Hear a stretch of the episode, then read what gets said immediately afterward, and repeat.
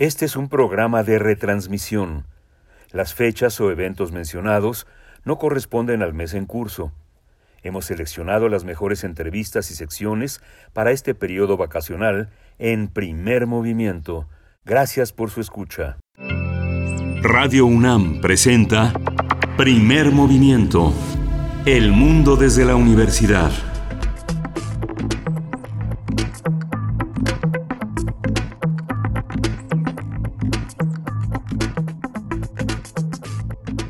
Muy buenos días, Miguel Ángel Quemain. Buenos días a la audiencia, quienes se suban tan temprano, a la Radio Universidad de Chihuahua, por supuesto, también en esas tres frecuencias que nos dan la oportunidad de compartir con ustedes en el norte del país, donde sea que nos estén escuchando, si lo hacen a través de www.radio.unam.mx, bueno, que tiene estas posibilidades de romper las barreras del espacio, pues ahí estamos con ustedes. Gracias, gracias por su sintonía. Vamos a ir con un poco de música, un corte musical. Vamos con esta canción titulada Titi a cargo de Mondo Mamba.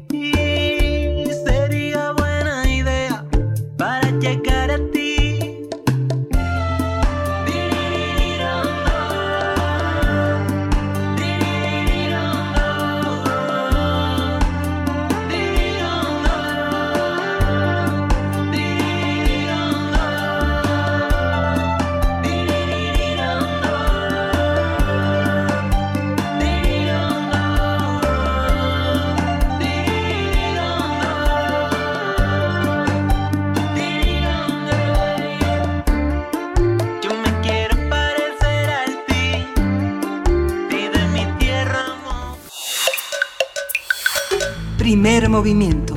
Hacemos comunidad. Están bajo la cama. Son esa sensación de que alguien te mira. Los ojos que brillan en la oscuridad. Criaturas de la noche, dueños de las pesadillas. Radio UNAM presenta Taxidermia de colmillos y garras. 51, 52, 53. Cabello dócil, cabello suave. 54. un nudo. Tira más, más fuerte.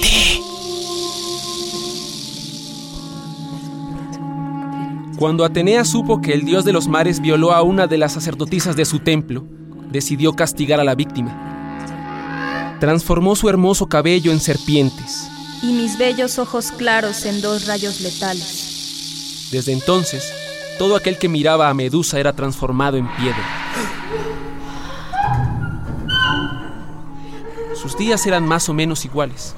Hacer roca a uno o dos incautos, cepillar las serpientes, cantarle una canción de cuna al bebé que llevaba en su vientre e irse a dormir.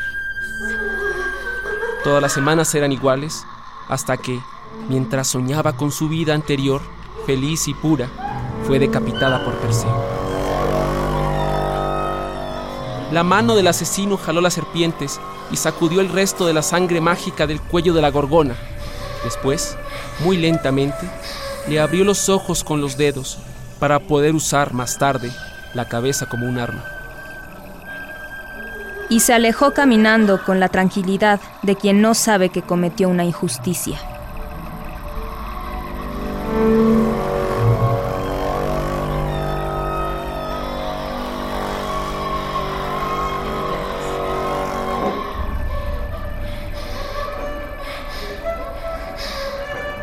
Grabación Jesús Arrieta.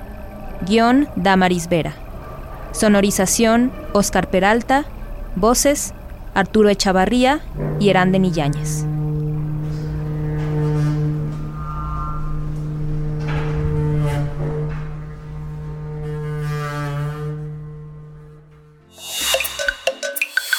Primer movimiento.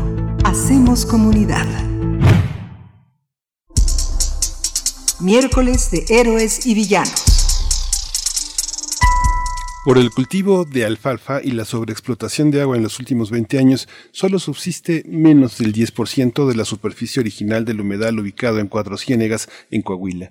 A esto se suma que el 5 de mayo un grupo procedente del ejido 8 de enero irrumpió en el lugar donde se enfrentaron con habitantes y destruyeron las obras que se implementaron a finales del 2020 para reducir la extracción del agua subterránea y restaurar los humedales del valle. De acuerdo con Valeria Sousa, investigadora del Instituto de Ecología de la UNAM, esto provocó que un río que había renacido en octubre de 2020 muriera a causa de la irresponsabilidad del gobierno federal y estatal. La especialista comentó que se cometió un ecocidio porque ya se estaba restaurando el humedal, incluso estaban regresando las tortugas y había peces. Sí, además de Valeria Sousa, organizaciones sociales como Pronatura y Ejidatarios, en coordinación con Conagua y la Comisión Nacional de Áreas Naturales Protegidas, han trabajado para restaurar el humedal. El 8 de marzo, el presidente López Obrador informó que, no solo cinco que en solo cinco meses se habían logrado recuperar 40 hectáreas del humedal. Sin embargo, en octubre de 2020, ambientalistas y el documentalista David Jaramillo, con quien ya hemos conversado en este espacio, fueron amenazados de muerte por intentar realizar trabajos para la conservación y restauración de los humedales en Cuatro Ciénegas. Vamos a conversar sobre Cuatro Ciénegas y la destrucción de las obras para el rescate de ese humedal. Y hoy está con nosotros la doctora Valeria Sousa Saldívar. Ella es investigadora del Instituto de Ecología de la UNAM y sus líneas de investigación son la ecología evolutiva y la evolución molecular de los microorganismos. Bienvenida, Valeria Sousa, nuevamente aquí a Primer Movimiento. Buenos días. Hola Miguel Ángel, buenos días, feliz de estar con ustedes otra vez. Gracias. Gracias, doctora Valeria Sousa, bienvenida. Pues bueno, para comentar este reciente capítulo, ¿qué fue lo que ocurrió el 5 de mayo en Cuatro Ciénegas?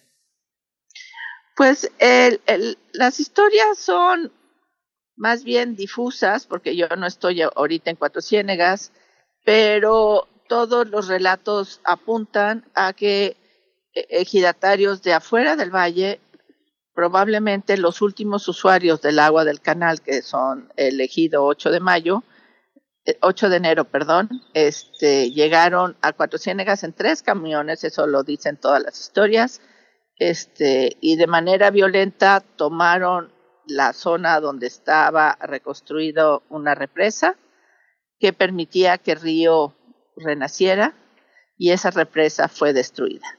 Ahora, los del 8, el canal de Saca Salada saca el 90% del agua de Cuatro Ciénegas todos los días. La represa que construimos permitía que saliera parte del agua hacia los ejidos, pero sobre todo permitía la recarga del humedal primero antes que la salida.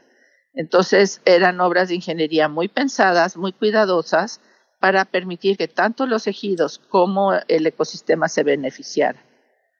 Y eso pues se destruyó en mayo. Pero no había ido el presidente el 28 de marzo a Cuatro Ciénegas y no dijo, bueno, sí, él yo estaba feliz. O sea, este, cuando está el gobernador de Coahuila, la presidenta municipal, el presidente de la República, la comisionada nacional del agua, el comisionado nacional de áreas protegidas, todos se adjudican al niño que no cuidaron, pero que se lo adjudiquen y que lo abracen y que lo hagan crecer. Nosotros felices, pero el asunto es que, pues a la hora que llegaron los villanos, me encanta cómo se llama tu programa, Héroes y Villanos, cuando llegaron los villanos no hubo quien lo protegiera, ¿no? Nadie, nadie hizo pío, o sea, llegan, pues, ¿cuánto cabe en un camión? ¿40 gentes? Llegan 120 gentes de fuera a un ejido a armar una guerra y destruir una represa, pues esto es como motivo que al menos de que la policía se apareciera, ¿no? No lo hicieron, o sea, esto no lo hicieron en la noche calladitos, esto lo hicieron con un barullo de día enfrentándose a los dueños del poblado que se quedaron bastante asustados, pues porque eran menos. Y no, nadie intervino, nadie hizo, pues es que estamos en una, un mes electoral, entonces, pues, ¿quién sabe a qué agua va este molino? precisamente. Y bueno, esta, esta represa? ¿Qué, qué intereses está, está pisando, doctora Valeria Sousa? ¿Quiénes podrían ser estos, estos personajes que entraron, que irrumpieron aquel 5 de mayo? ¿Qué, qué eh, autoridades o intereses podrían estar detrás de esto? Es un misterio. O sea, podemos especular, podemos tener todas las teorías de la conspiración que queramos. Lo que a quien más dañan es al ecosistema, sin duda Ahora, a la imagen política yo creo que la del presidente, porque si el presidente dice este humedal está renacido y es lo que hay que hacer, este, pues lo que enseña es falta de gobernabilidad. Entonces, en estos momentos electorales, yo creo que estas fuerzas oscuras, porque sí son fuerzas oscuras, este, era lo que querían demostrar, la falta de gobernabilidad de la federación. Y debido a esto hablé con mi amigo el Fisgón, Rafael Barajas, somos amigos de infancia, y él habló con el presidente y el presidente dijo esto hay que arreglarlo y me habló su este comunicador su comunicador este Jesús Ramírez de la Cueva y me dijo no no es toda la intención del presidente que, que se averigüe qué pasó y sobre todo a que esto no vuelva a pasar y que, que Cuatro Ciénegas es muy importante. Entonces, bueno, pues obras son, son amores y no grandes. ¿Cómo se dice el, el proverbio? que obras, son, obras, son amores y no buenas razones. Sí. Sí, pero pues a mí, el discurso no me importa, lo que me importa es que el, el, las tortugas tengan agua, ¿no? Sí, ¿hay alguna denuncia que hayan interpuesto ante la fiscalía? Sí, los dueños del, o sea, nosotros la represa, la obra de la represa, la hicimos en terrenos privados, no en zonas ejidales. Luego los ejidatarios hicieron su propia obra en su ejido. Entonces hubo varias obras que ocurrieron en, en lugares privados y esos privados ya denunciaron ante áreas protegidas y ante la Comisión Nacional del Agua. Ahora no sé a dónde va esa denuncia, si ha ido a algún lado o qué está pasando. ¿Qué, ha, pasado en estos ya 14 días que corrieron después del 5 de mayo, doctora? ¿Cuál es la situación con las comunidades? Eh, ¿Hay tensión, digamos, a partir de estos, de pues estos hechos? Todo el mundo está muy confundido. Este, no, los ejidatarios está, tienen miedo. Este, no sé qué les dijeron los de pues tengo que ir eventualmente, pero ahorita es mal momento para ir porque están todas las tensiones electorales y yo no tengo todavía permiso de ir hasta que la UNAM este, nos permita movernos la semana que entra. Pero voy a ir hasta septiembre porque pues, necesito que llueva en Cuatro Ciénegas. Es muy caro ir a Cuatro Ciénegas y no tengo financiamiento para ir. ¿Cuánto cuesta ir a Cuatro Ciénegas para un ministerio público? Un ministerio público en la ciudad más Ah, cercana tiene el que... ministerio público, tie- hay ministerio público en Cuatro Ciénegas, pero se murió el pobre del ministerio público de COVID, entonces no sé si ya lo reemplazaron. Pues eh, eh, eh, esta situación me quedé pensando, doctora Valeria Sousa, en también las implicaciones que tiene estar en estos momentos, bueno, sin la posibilidad de moverse, de estar presencialmente, y este es uno de los ejemplos por lo que nos comenta, cómo, cómo ha sido eh, la vigilancia, la observancia de este trabajo, el seguimiento, pues ahora a distancia, cuando pues los y las investigadoras se han tenido que regresar eh, en- a sus pues a sus hogares y hacer todo mm, a distancia. ¿Cómo ha sido este este momento de pandemia? Pues el problema es que lo que yo he buscado durante 20 años es que no que Cuatro Ciénegas no sea mi problema, sea el asunto de todos los cuatrocieneguenses. Estos son los recursos de los cuatrocieneguenses, no son míos. Yo no tengo ni un centímetro cuadrado en- Cuatro Ciénegas.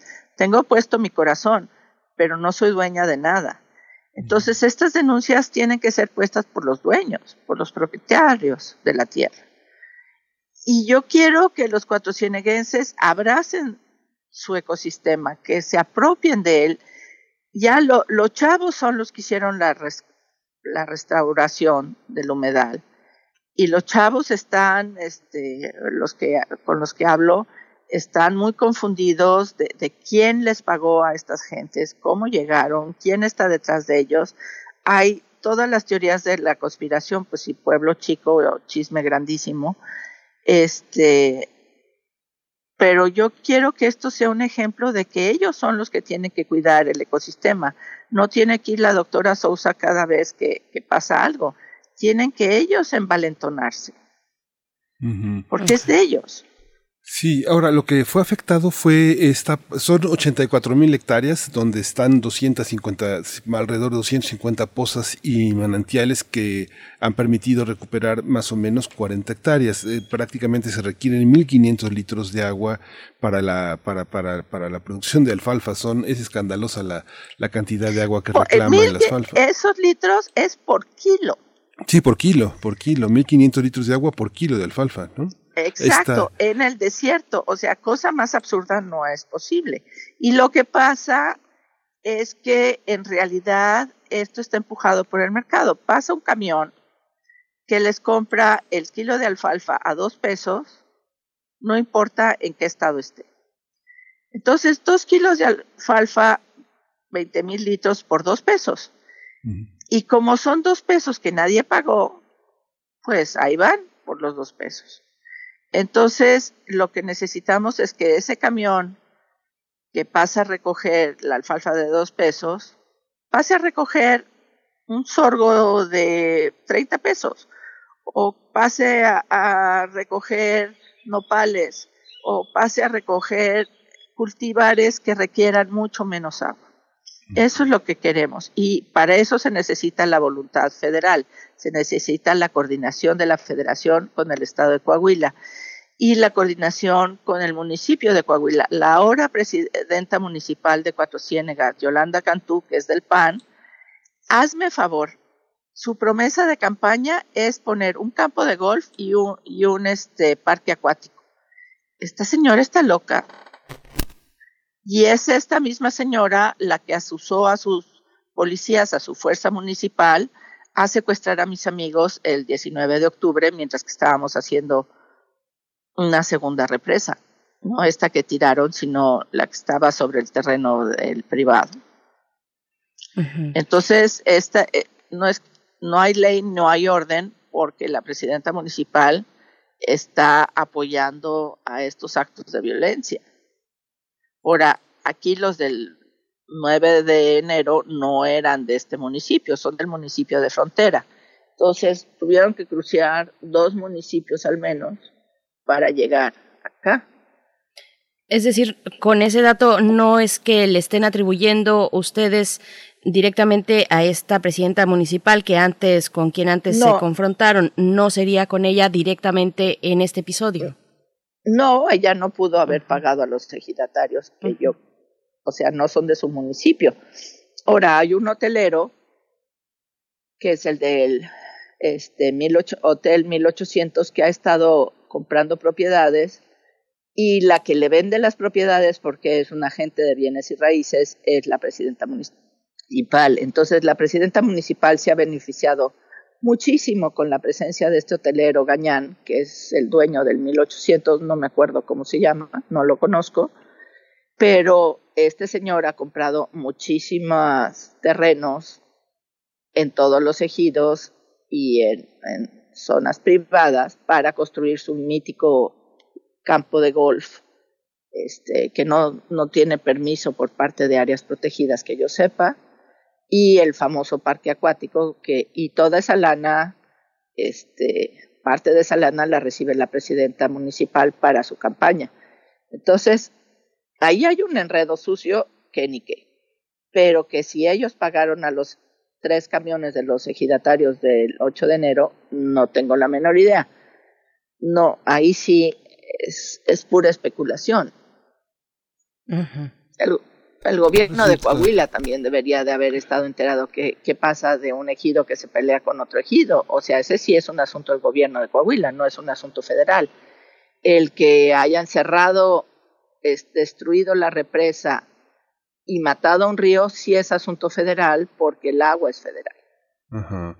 Sí, aunque también está detrás la, en, en, este caso eh, todo el tema de desde pasta de conchos hasta la cuestión del carbón y altos hornos eh, de México que Riquelme Ah, defendió defendió con la camiseta desgarrada de que se le habían congelado sus cuentas a Ansira no no no no va por ahí cruzados. Y aquí quienes se benefician en este río revuelto son los partidos este que no son los que están gobernando en la federación sino los que dan esta señal de, de falta de gobernanza, pues son el PAN, el PRI, el PRD, pues el PRD es más o menos inexistente en el norte, pero el, el PAN y el PRI no son inexistentes. Y doctora, bueno, ¿cuáles son los intereses que está afectando esta obra de ingeniería, esta represa pequeña que, que ustedes realizaron para dar las condiciones de humedad que requiere precisamente el humedal? Eh, eh, ¿Cuál es, eh, digamos, la relevancia de, de, esta obra frente a esos intereses, pues, intereses comerciales que, que, que, están, que podrían estar detrás? Este, esta obra la hicimos con dinero de donadora, donde más de 250 pequeños donadores dieron 700 mil pesos.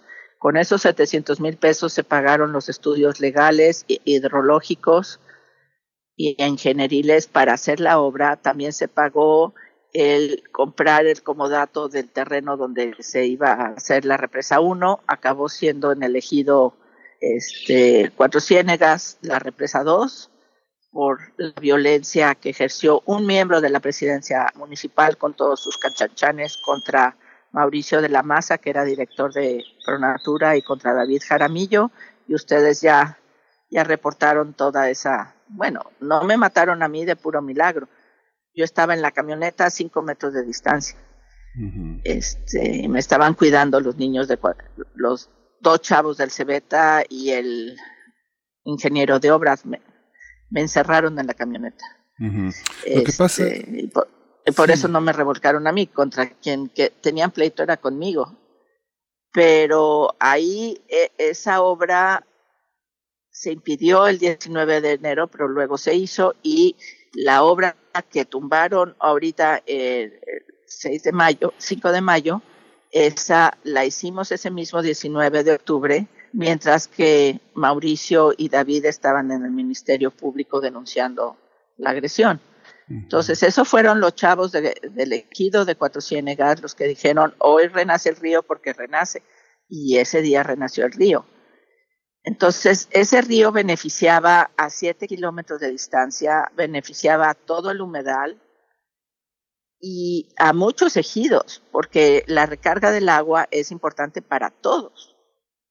Sea, no solo para las tortugas y los peces, es para todos. Sí, ahora aunque bueno, digamos que tú tienes confianza en el presidente, hablas eh, con el gobierno federal en unos niveles muy altos, eh, eh, pero ah, Valeria, pero hay una parte en la que hace dos años, justamente hace dos años, el 22 de mayo, el 28 de mayo se van a cumplir dos años, que la prensa local y la prensa que el presidente considera adversa verdaderamente estaban muy preocupados porque se habían congelado las cuentas a, altos hornos, que las primeras planas son descabellado y totalmente ilegal. Eh, Riquelme estaba en contra, evidentemente después de la visita del presidente a Cuatro Ciénegas, donde declaró la protección de esas 80 mil hectáreas, hay una hay una visión de, que hacer quedar al presidente eh, como un mentiroso y frente a la comunidad científica que está con la mirada del, mundo sobre este lugar, pues sí es una afectación verdaderamente eh, electoral. Si uno ve las declaraciones de Riquelme, son totalmente plausibles hoy, ¿no? Es clarísimo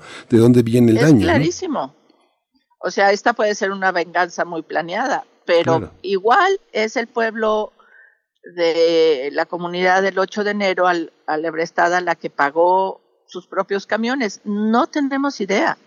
O sea, por eso te digo que, que las teorías de la conspiración pueden ser amplias, pero y hay, hay muchas razones para ahorita desestabilizar al gobierno federal. O sea, sí, hay mucha gente enojada con el gobierno federal y hay mucha gente este, cuyos intereses han sido tocados por López Obrador, sin duda. Pero igual esto puede ser algo más local. ¿Quién sabe? Pues, y con los elementos, los pocos elementos y tal vez la mucha especulación que se tiene, doctora Valeria Sousa, ¿qué, dicen los habitantes? ¿Qué sigue en, pues, para estos, estas semanas de aquí a que llegue además el proceso han electoral? más callados de lo que yo esperaba este, igual hablan entre ellos y no con una forastera como yo y mucho menos por WhatsApp, ¿verdad? sí. ya, ya que estoy enfrente, las cosas son diferentes, pero no puedo estar enfrente. Ahorita mi la UNAM no me lo permite. Entonces, pues yo lo que tengo son amigos que escuchan y estos amigos no quieren a la federación. Sí, y el gobernador Entonces, ya se La, la información que me llega puede ser sesgada. Lo que es un hecho es que Google Earth tenía registrado un río que ya no está registrado. Mm, rápidos. Sí, eso es un hecho. Y tengo fotos de Río Seco, este, eso es un hecho. Lo demás, híjole. ¿Qué se requiere? ¿Una protesta internacional de científicos de este, extranjeros, de organismos protectores del mundo? Yo creo que sigue que los cuatrocineguenses despierten y abran la voz este, y griten fuerte y digan, esto es mío.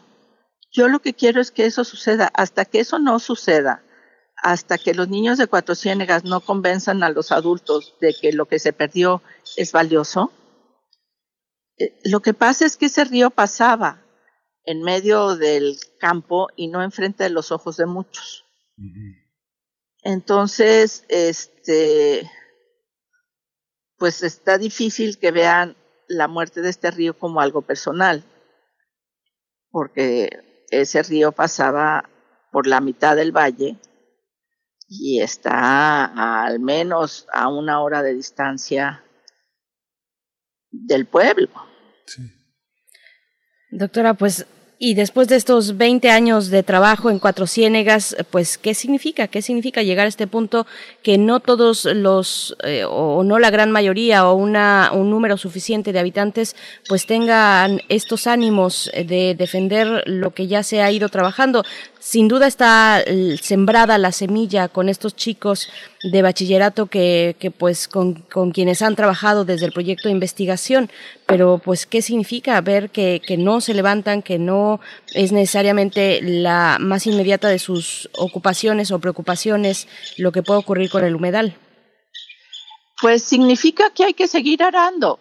Este, la tierra no es fértil y hay que restaurarla pero arando metafóricamente en la conciencia de la gente. O sea, hemos trabajado mucho con los chavos, pero necesitamos darle más poder a esos chavos y lo que estamos haciendo es meter un proyecto a, a CONACYT de estos, se llaman PRONACES, proyectos nacionales. Lo metimos a uno del agua, este, necesitamos meter la propuesta final el finales de este mes y la propuesta es empoderar a, o sea, usar a los cebetas como realmente centros de análisis y de conciencia científica en las poblaciones, ya no solo dentro de Cuatro Ciénegas, sino también en San Buenaventura, que es el otro gran municipio que tiene un cebeta, y que estos cebetas realmente sirvan a la comunidad para análisis de suelos, análisis de agua, consultoría sobre estrategias sustentables de, de riego y de agricultura, y que empodere más a los maestros y a los alumnos de que ayuden a los pobladores a tomar decisiones con datos en la mano. Entonces, lo que queremos con este fondo es, pues, poner este, celdas agrovoltaicas para tomar este, energía solar y darle sombra a hortalizas. Queremos que tengan los laboratorios y lo sepan usar porque el suelo es un desastre, pero necesitamos sobre todo que los pobladores vean en estos chicos el futuro y no nada más que los vean, ah, ok, están jugando. La biología molecular es demasiado, digamos, extraña para ellos, para los, los adultos, mientras que para los niños ha sido fascinante.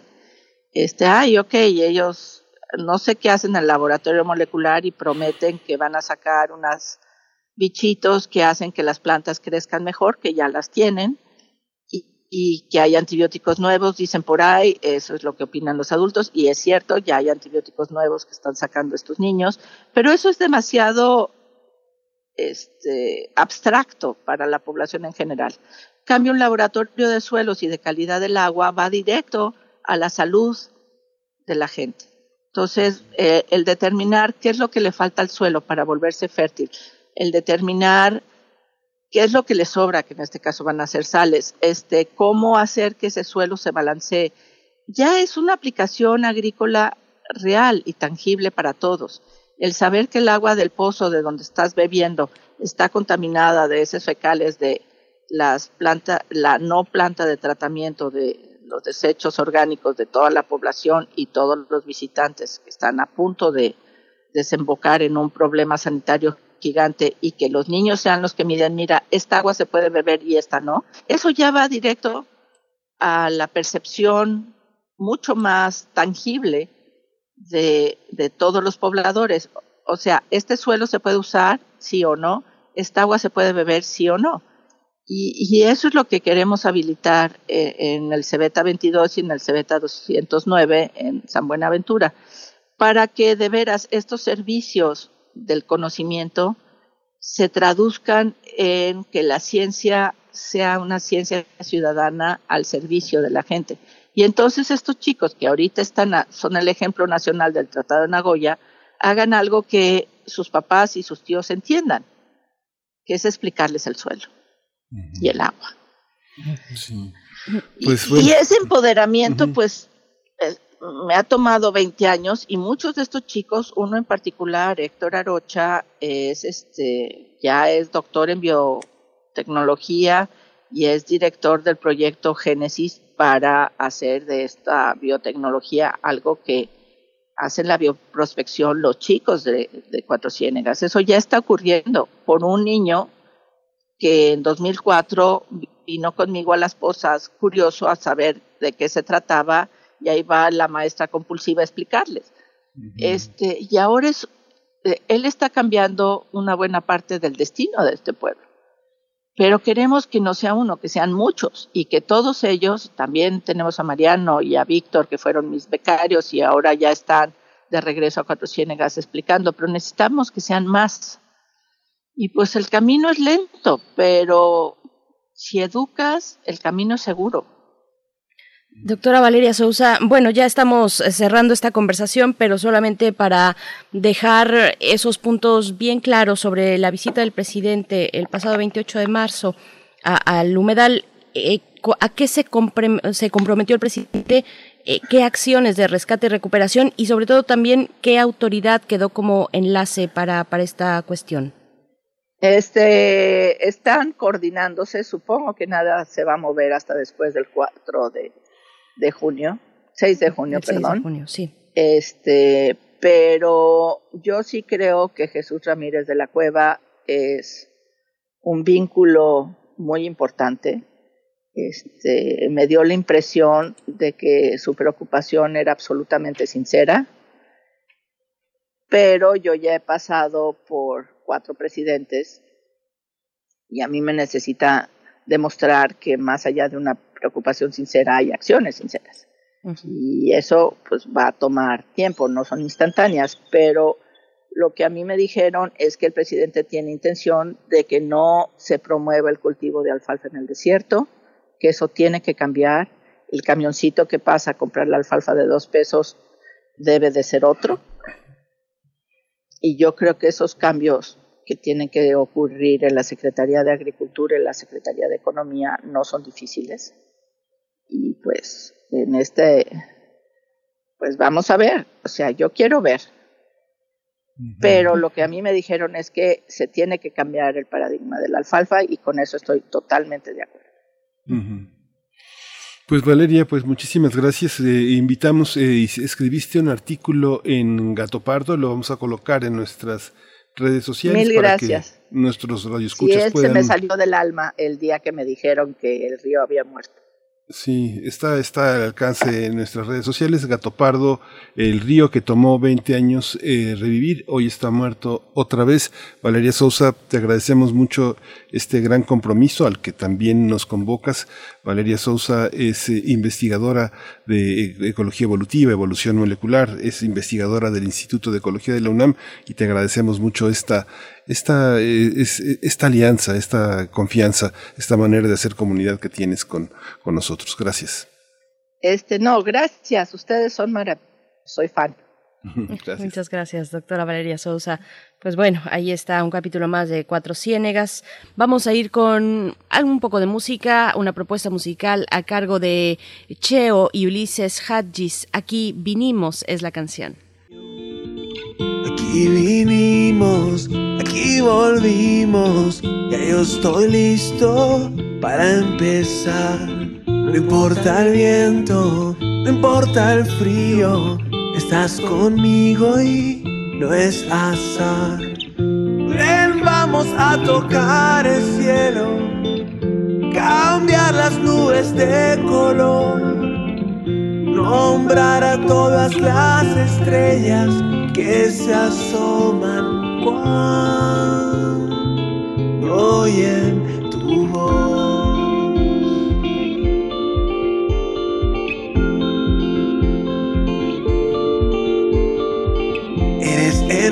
Hermosa, yo soy dichoso, maravilloso volverte a ver. Tanto ha pasado, la magia sigue, el mismo truco, el mismo ayer.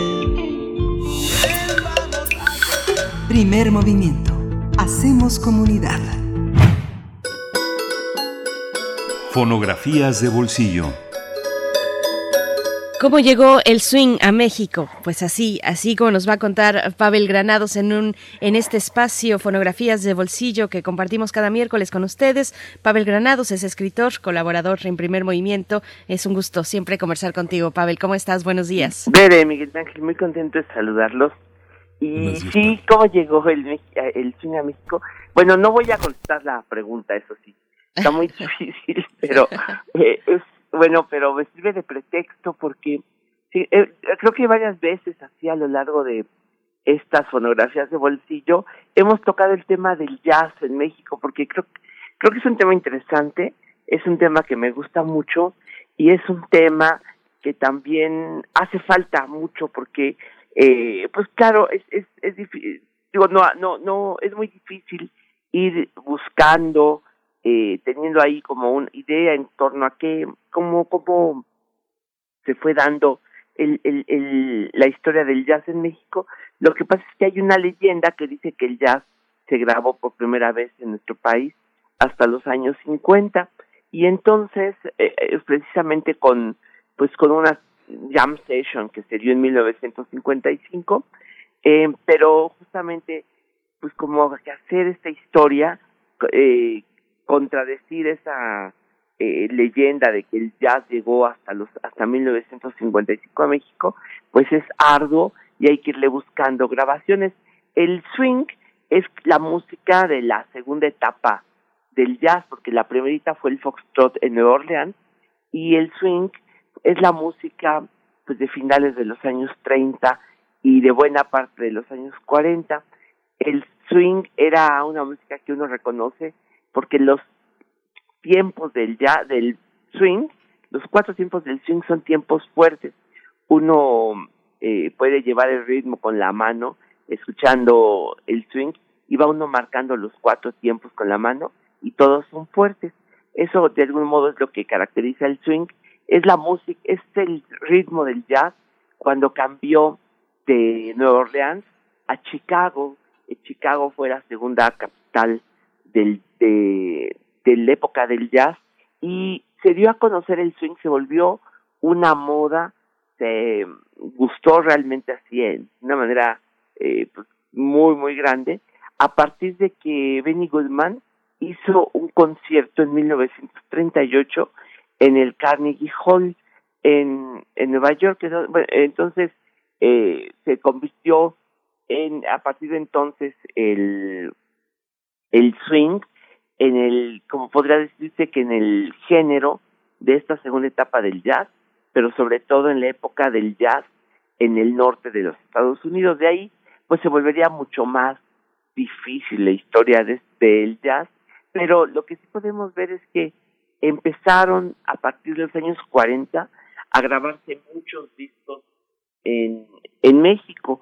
Eh, les voy a decir algunas eh, personas, pero por ejemplo, el swing eh, se empezó a grabar, pues podría decir yo que a mediados de los años 40 aquí en México, Ramón Márquez, que tenía su orquesta, eh, quizá no se acuerde uno de Ramón Márquez, era un trombonista que tocaba jazz, eh, grababa, compuso swing y los grabó con su orquesta. Ramón Márquez, pues hoy nadie lo conoce como el jazzista que fue, si acaso nos acordamos de una de sus composiciones, porque es el autor de una canción que se llama Las clases del cha-cha-cha, sin embargo, durante mucho tiempo hizo jazz, fue el trombonista de Gonzalo Curiel en una orquesta que se llamó El Escuadrón del Ritmo. Y hay otras curiosidades fonográficas, porque el swing, y hasta hoy lo sabe tocar el swing con su guitarra, eh, doña Rosalía Julián, que fue la esposa de Tintán. Tintán naturalmente bailaba y tocaba y componía swing y también su esposa Rosalía Julián junto con sus hermanas, las hermanas Julián, también hicieron varias grabaciones de swing allá en los años 40 y a principios de los años 50. Y pues la curiosidad este así fonográfica que traje para hoy es eh, una grabación que se hizo allá a finales de los años 40. Yo creo que este disco es de 1949 eh, y es nada menos que Capulina. Eh, Capulina fue un cómico eh, musical, un cómico que no nada más era, yo creo que era un hombre muy simpático, de Chignahuapan, Puebla, pero no nada más era un, un muy simpático, muy chistoso, sino que también era un músico muy notable. Porque si ustedes se fijan ahí en los años 40, hubo como estos excéntricos musicales. Estaba el tío Herminio, eh, eran los, los hermanos Kenny, él y otros amigos eran los hermanos Kenny, eran cómicos musicales, o sea, hacían chistes pero basados en sus dotes musicales. Eh, otros que eran igualmente muy buenos eh, tocando música y haciendo reír eran Manolini Chilinsky, eh, en fin, este, había otros, y, pero los Trincas, los Trincas fueron un trío que formaron, eh, bueno, los dos más importantes eran Capulina y su amigo Piruta, que también, bueno, fue otro gran, no nada más cómico, sino cómico musical, y entonces uno se da cuenta escuchando estos discos que eran muy simpáticos, pero no nada más eran muy simpáticos eh, por su manera de ser, sino porque eran realmente grandes músicos. No sé quién haga la trompeta, no sé el crédito en ese disco, pero son los trencas, o sea, que son Capil, Sabrina Viruta, este, tocando en este disco. Eh, se llamaba Saturday Night, originalmente swing, este swing de 1945. Aquí le pusieron sábado en la noche. Tampoco sé quién hizo la versión en español, pero es un género el swing que al mismo tiempo que era muy alegre, era muy sentimental. Eh, esta canción en Estados Unidos la grabó Frank Sinatra, por ejemplo, de Joel Stein, el, el, el, el, compositor, pero creo yo que es al mismo tiempo, eh, yo creo que si uno escucha estas canciones, pues sí son muy alegres, pero al mismo tiempo son muy sentimentales. Pues esta es la canción que traje para hoy, que se llama Sábado en la Noche, con los Trencas, y pues les digo, pues es un trío realmente muy bueno, y alguien toca la trompeta que no he podido yo dar con el trompetista de esta grabación de 1949. Pues muchas gracias, Pavel Nos quedamos eh, para disfrutarla. Nos despedimos de ti. Nos vemos, eh, nos escuchamos el próximo miércoles. Ojalá nos veamos pronto, pero por lo pronto nos escuchamos y aprovecho para decir adiós a la Radio Universidad de Chihuahua. Nos escuchamos mañana de 6 a 7, de 7 a 8 en el horario de la Ciudad de México. Vamos a escuchar a los Trincas. Cuando esté todo a media luz, decirte que nunca en la vida te he dejado de adorar. Luego podremos mil cosas de amores pensar y mil castillos y sueños de dicha en el aire formar. Si me prometes venir, harás mi vida muy feliz. La noche del próximo sábado mi alma tendrá.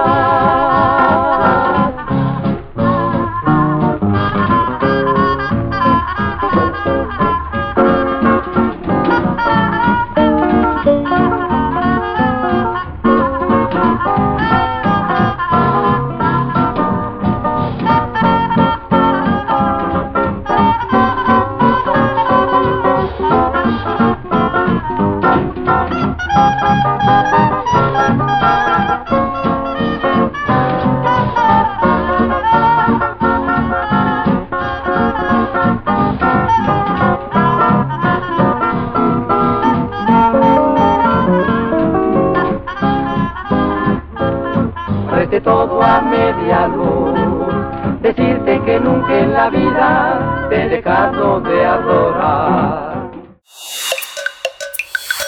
Primer movimiento. Hacemos comunidad.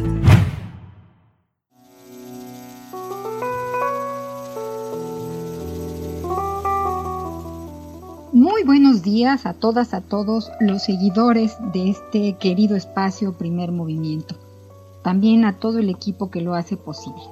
Les cuento que mientras he estado revisando la enorme producción de obras que publica el Fondo de Cultura Económica, en esta ocasión de historia, di con una joya publicada este año. Se llama De olfato, aproximaciones a los olores en la historia de México, coordinada por dos doctoras en historia, maestras e investigadoras mexicanas, Elodie Dupey García y Guadalupe Pinzón Ríos. El libro revisa los olores desde los mayas prehispánicos, pasando por la colonia, el higienismo, así se llama, que propuso la ducha diaria a finales del siglo XIX y cierra con una revisión de los olores y la publicidad de 1920 a 1950. Históricamente, los habitantes del territorio que hoy conocemos como México han registrado y presentado el testimonio de su experiencia con los olores de su entorno. Desde los primeros cronistas hasta el último informe urbanístico sobre el estado de las calles de la capital, por ejemplo, el sentido del olfato ha ocupado un papel clave en la configuración del imaginario de los mexicanos sobre sí mismos y sobre el espacio que los rodea. La obra que hoy recomiendo recupera la dimensión histórica de la experiencia olfativa de las sociedades humanas que se han desarrollado en nuestro país. Y bueno, arbitrariamente he seleccionado un párrafo que a continuación comparto con ustedes. Reformas tan ambiciosas y de tal magnitud requirieron de un intenso trabajo de socialización y convencimiento en torno a sus supuestas bondades colectivas, pero también del encubrimiento de sus motivaciones reales. Así, la desecación del valle fue defendida como la gran solución de la que dependía no solo la futura salud de la capital y sus habitantes, sino también la dignidad del progreso a que había llegado la nación y sin decirlo, la dignidad del prócer y de las oligarquías alucinadas con ese progreso y dueñas del mismo. El objetivo de esta obra es aportar evidencia para entender nuestra historia a cabalidad, pues, cito, no solo el paisaje oloroso en que se desenvuelve cada sociedad es específico a su tiempo, sino que los olores y la sensibilidad olfativa dan pauta a construcciones sociales y culturales que se redefinen constantemente. Esta obra maravillosa de olfato Aproximaciones a los olores en la historia de México, fue publicada por el Fondo de Cultura Económica, el Instituto de Investigaciones Históricas de la Universidad Nacional Autónoma de México. Esta obra maravillosa de olfato, Aproximaciones a los olores en la historia de México, fue publicada este año por el Fondo de Cultura Económica, el Instituto de Investigaciones Históricas de la Universidad Nacional Autónoma de México y el Centro de Estudios Mexicanos y Centroamericanos. Más libros, más libres. Cuídate y cuídanos. Y por favor, si puedes, quédate en casa leyendo. Hasta la próxima.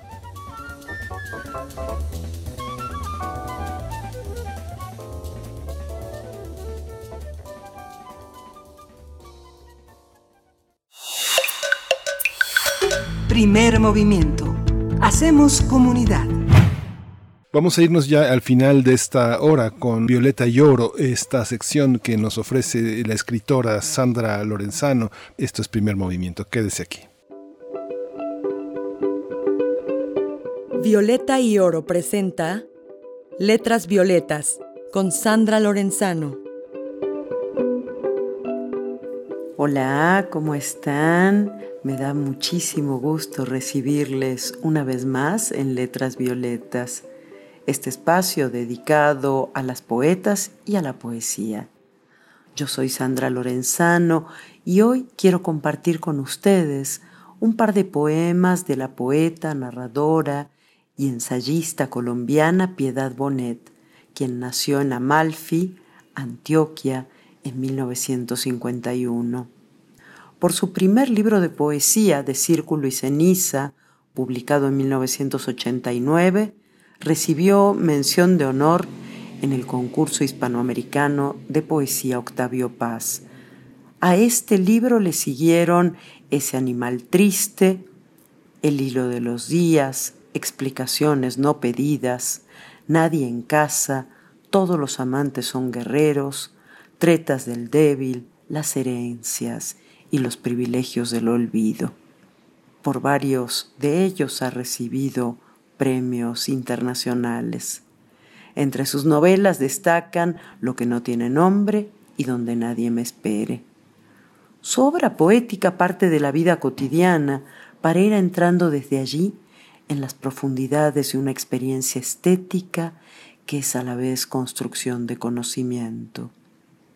Creo en la poesía dijo al recibir el premio Casa de América, en su poder de acercar la soledad del poeta a la soledad del lector, pero también en su poder ecuménico congregante, en su capacidad de nombrar una y otra vez el mundo no desde el dogma del creyente, ni desde el dato del bien informado, sino desde la dolorosa incertidumbre.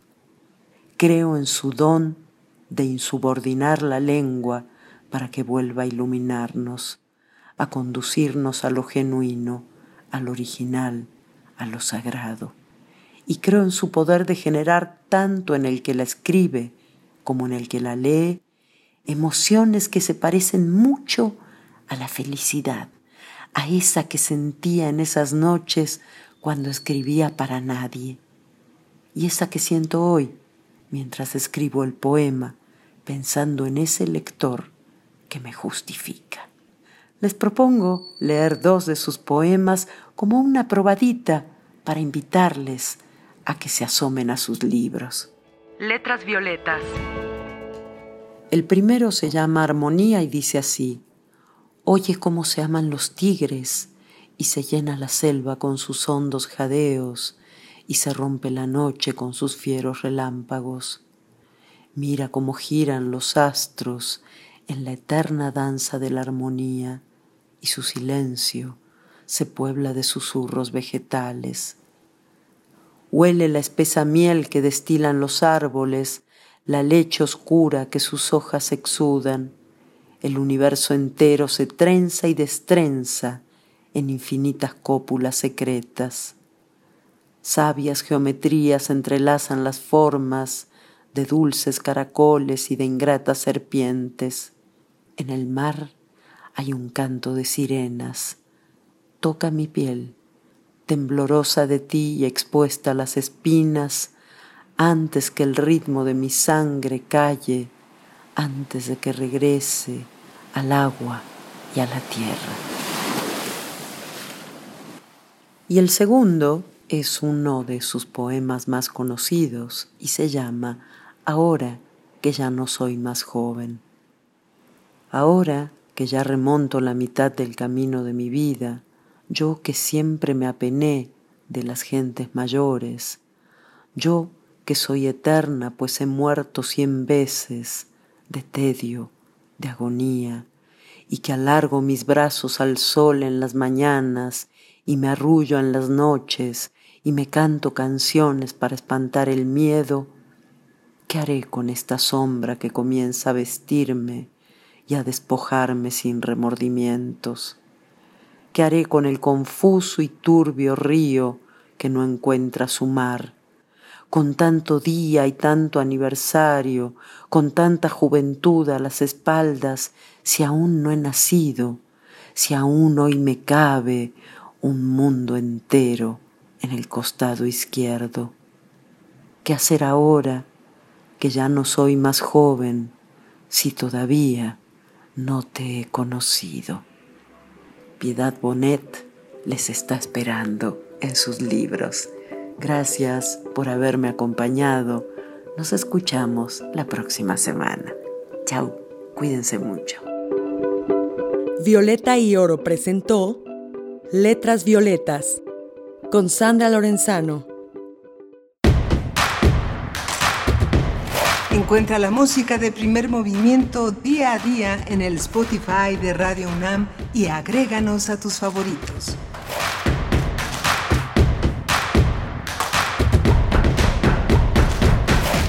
Este es un programa de retransmisión. Las fechas o eventos mencionados no corresponden al mes en curso. Hemos seleccionado las mejores entrevistas y secciones para este periodo vacacional en primer movimiento. Gracias por su escucha. Queremos escucharte. Llámanos al 55 36 43 39 y al 55 36 89 89. Primer movimiento. Hacemos comunidad. Ya estamos de vuelta, muy buenos días. Damos en este segundo momento de nuestro espacio, que es de ustedes, que es nuestro, y también en este momento nos enlazamos con la radio Nicolaita, así es que saludamos hasta Morelia a través del 104.3, saludamos a la Universidad Michoacana todavía eh, contando los días para volver a vernos, pero todavía en sana distancia. Saludo a mi compañero Miguel Ángel Quemain. ¿Cómo estás, Miguel Ángel? Hola, Berenice, Berenice Camacho. Buenos días. Buenos días a todos nuestros radioescuchas. Estamos, estamos sí, ya muy ansiosos de, de, de, vernos, de encontrarnos. Hay que recordar que hay que estar muy atento. Esta oportunidad del semáforo epidemiológico que ha virado al verde y que está en amarillo en muchos estados, solo creo que muchos estados van a entrar en el semáforo epidemiológico hacia el final de mayo al verde para poder llegar a las urnas y, poder participar. Ojalá y esta participación no, no, derive en mayores infecciones, ojalá haya cuidado. El subsecretario Gatel ha elogiado la logística del INE y que los, eh, los escrutadores, la gente que participa en las casillas, también son ciudadanos muy comprometidos. Eh, esperamos que haya una, una, una sana distancia, un cuidado de los votantes y de los participantes en las mesas, que hacia el final del día se pone todo tan, tan caliente, tan intenso, que bueno, mantener la sana distancia será el desafío. Primer movimiento. Hacemos comunidad. Nota Nacional. En 1993 se designó el 12 de mayo como el Día Internacional de la Fibromialgia en conmemoración del nacimiento de Florence Nightingale, la enfermera inglesa que contrajo una enfermedad paralizante a los 35 años y que pasó sus últimos 50 años postrada en una cama. Esta fecha tiene la intención de subrayar las, serias dificultades por las que pasan miles de enfermeros en todo el mundo. La fibromialgia es una enfermedad eh, reumática, reumatológica que tiene como característica principal un dolor generalizado del sistema musculoesquelético y que además genera un cansancio persistente. La fibromialgia no discrimina edad ni género, aunque afecta más a mujeres que a hombres. En 1992, la Organización Mundial de la Salud la declaró como enfermedad crónica reumatológica, pero en el 2010 ya como una neurológica. Se ha demostrado que provoca síntomas como dolor en ligamentos, huesos, músculos, articulaciones, dolor de cabeza, insomnio, ansiedad y cansancio, pero existen más de 100 síntomas. Eh, la hipersensibilidad aparece como un dolor en alguna parte del cuerpo, como pie, rodilla o codo. Las tres primeras semanas son clave para determinar si es por simple golpe o si se necesita un médico que evalúe el estado de salud.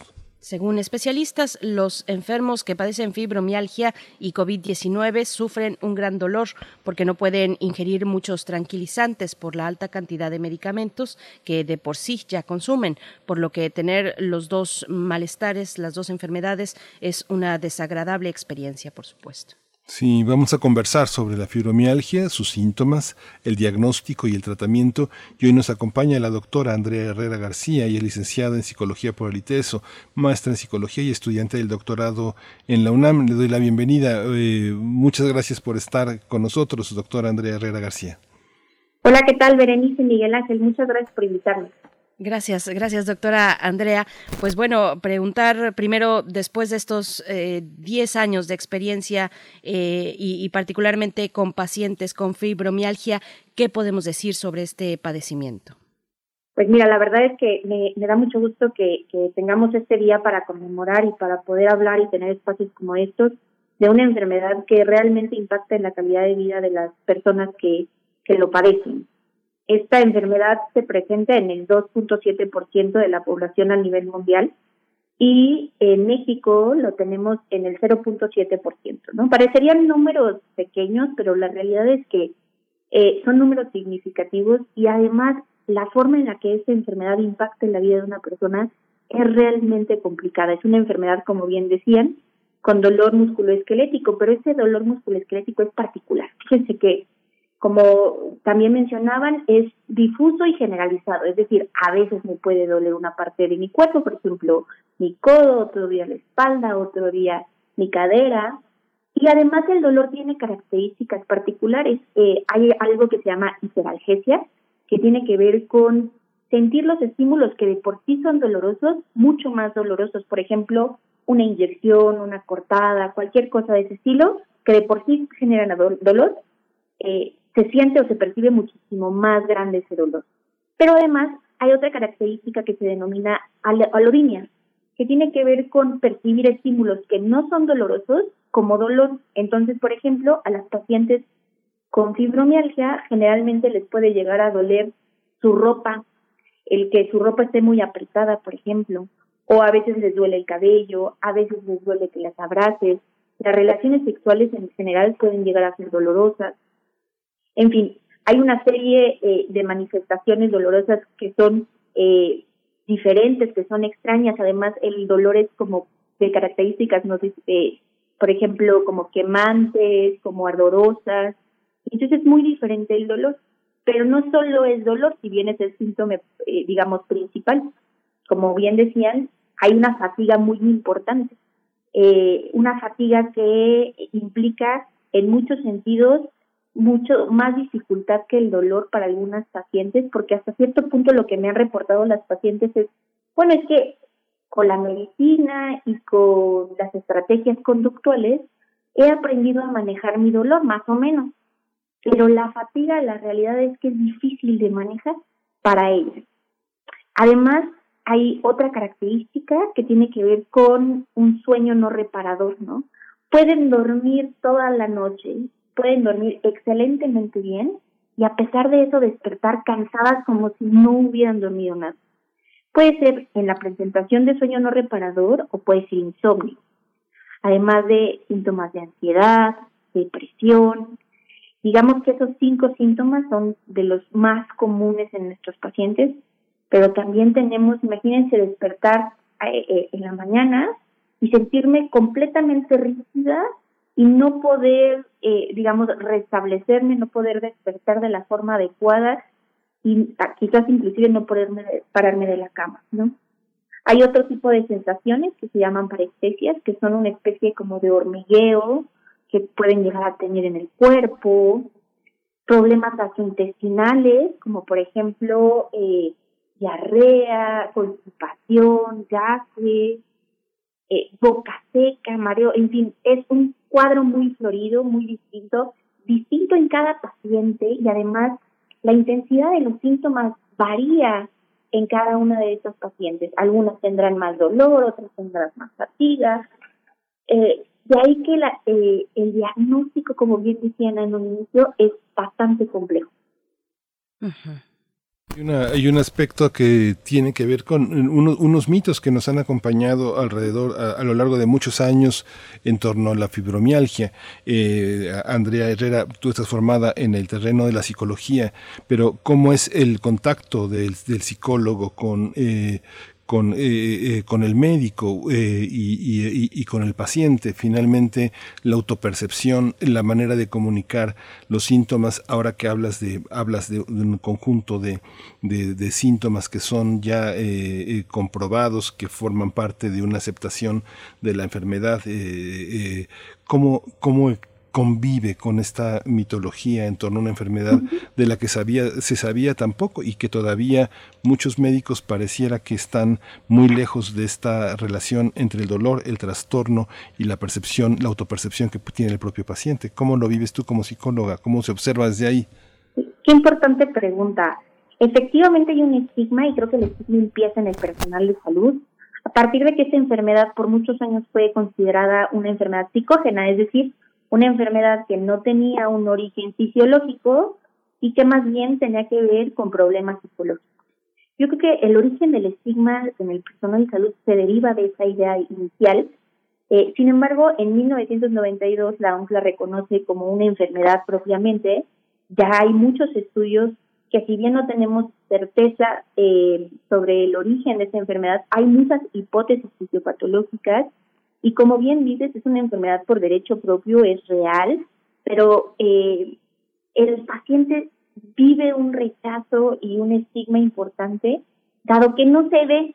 O sea, tú ves a una persona con fibromialgia que no se ve eh, en su cara demacrada, no se ve que haya bajado de peso por la enfermedad, ¿sabes? Como otras enfermedades que son más visibles.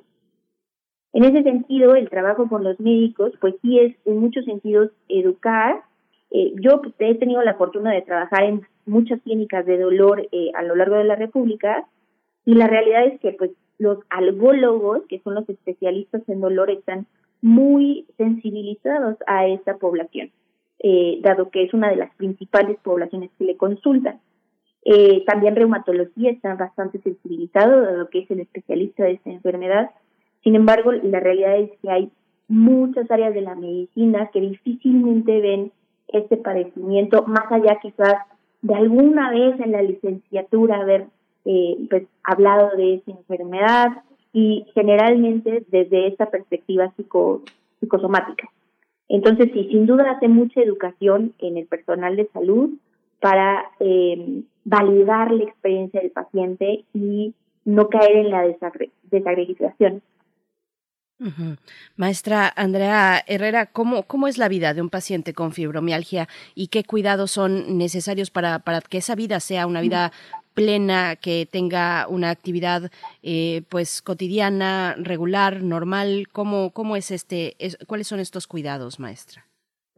Pues mira, la vida de un paciente con fibromialgia, te voy a hablar desde la experiencia de mis pacientes y de personas cercanas, pues, por ejemplo, hay dificultad en ocasiones para despertar, ¿no? Ya sea porque no pude dormir en toda la noche o porque a pesar de que dormí muchísimo me siento cansada como si no hubiera dormido en dos días. Y entonces a pesar de eso tengo que ir a trabajar entonces me levanto, pero resulta ser que tengo el día de hoy ardor a lo mejor en la espalda, en la cadera, y que es un ardor que realmente me molesta, me hace sentir mal.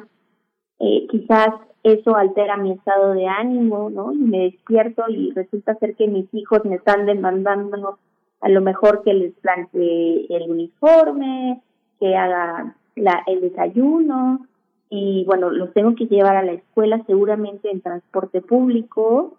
Eh, y, y bueno, el transporte público en muchos sentidos pues es como un martirio, ¿no? Porque pues entre los baches y entre cómo maneja el camionero, de repente eso puede ser como muy complicado para las pacientes. Eh, pues me voy a trabajar y estar en una misma posición durante todo el día, eh, frente de la computadora, pues resulta muy cansado para mí, ¿no? Eh, a pesar de que me tomo mis medicamentos, y bueno, la realidad es que mis medicamentos, si bien sí me ayudan al control de mis síntomas, también me generan efectos secundarios, ¿no? a lo mejor me siento un tanto mareada, y pues así me tengo que regresar por mis, hijos, y a lo mejor tengo que llegar a la comida, ¿sabes? Es un poco una imagen que te puedo pintar de, de la vida de un paciente con fibromialgia. Y el tratamiento consta de tres pilares esenciales que tiene que ver con el medicamento, con la actividad física y con la psicoterapia.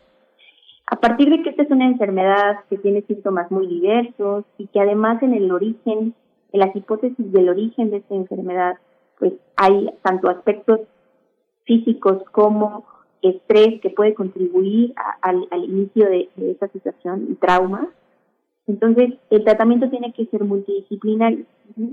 Esta enfermedad no se cura, es una enfermedad que es crónica, pero no es progresiva. Algunas pacientes llegan y me dicen, oye, es que, eh, ¿qué, va a pasar de mí el día que quede postrada en cama durante no sé cuántos años? Oye, no, no, no, no.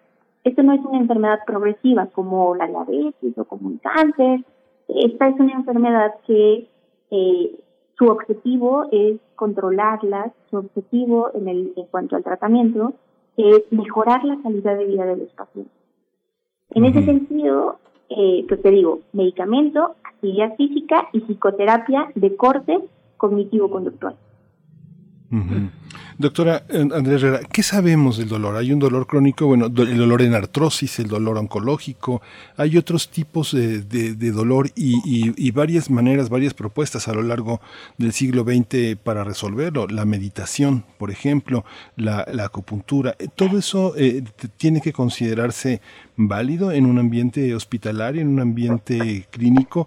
¿Qué hemos aprendido, por ejemplo, del tema de, lo, de los animales? Hay animales con dolores crónicos y dolores que tienen que ver con eh, situaciones parecidas a la fibromialgia, este, el reumatismo, la edad avanzada, todas las eh, eh, dolores que tienen perros y gatos cuando ya empiezan a envejecer. ¿Qué hemos aprendido? ¿Qué sabemos del dolor? ¿Cómo, ¿Cómo se trata desde el ámbito psicológico y desde el ámbito hospitalario? ¿Están abiertos a otras posibilidades de control? Mira, el dolor, así como en realidad toda enfermedad eh, médica, eh, parte de un modelo biopsicosocial. Eso quiere decir que se consideran aspectos biológicos, se consideran aspectos psicológicos y aspectos sociales. En el estudio del dolor, la realidad es que ha sido un tema de interés para el estudio y la investigación sobre su tratamiento. Hay y ha habido muchas aportaciones. El día de hoy sabemos que en cuanto a los efectos psicológicos, por ejemplo, hay un, una variable que se llama catastrofización al dolor. Y, por ejemplo, eso implica que las personas que viven o experimentan dolor crónico eh, en muchas ocasiones, cuando tienen una crisis de dolor, por su cabeza pasa ideas de esta naturaleza. Eh, híjole, es que es el peor dolor que nunca he tenido, ¿no? Eh, o nunca se me va a quitar este dolor, es que seguro me va a dar dolor mañana y va a ser el peor día de mi vida. Este tipo de ideas que representan a la catastrofización, pues contribuyen a la experiencia de dolor en tanto que incrementan esta percepción de dolor. La ansiedad y la depresión también incrementan la percepción de dolor. Eh, la hipervigilancia, estar constantemente eh, en busca de estímulos o cosas que probablemente me generen más dolor.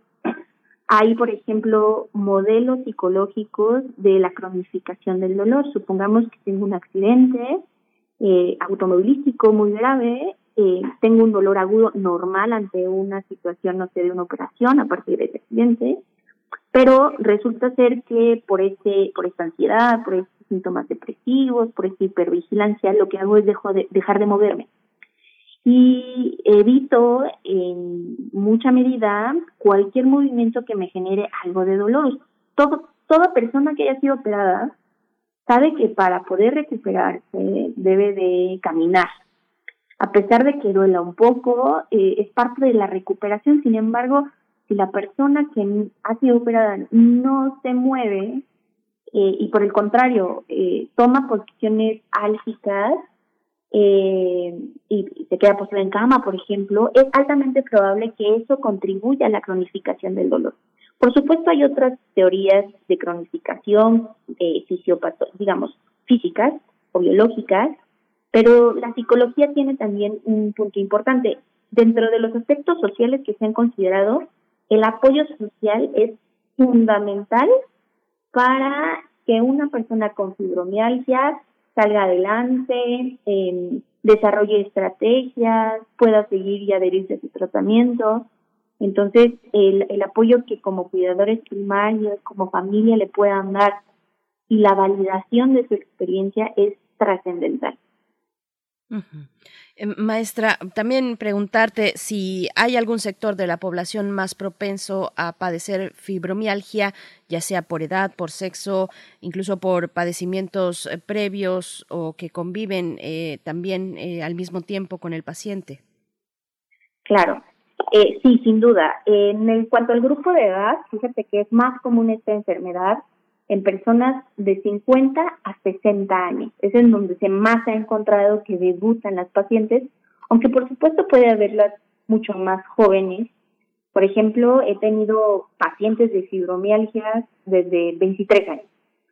Eh, y en cuanto a la distribución por género, como bien decían al inicio, se da más en mujeres. Fíjense, por cada hombre que tiene fibromialgia, hay nueve mujeres con fibromialgia. Entonces, casi siempre, de hecho, eh, te voy a hablar de las pacientes en femenino, porque mayoritariamente son femeninos, pero sin duda hay que visibilizar que también es una enfermedad que le da a los hombres.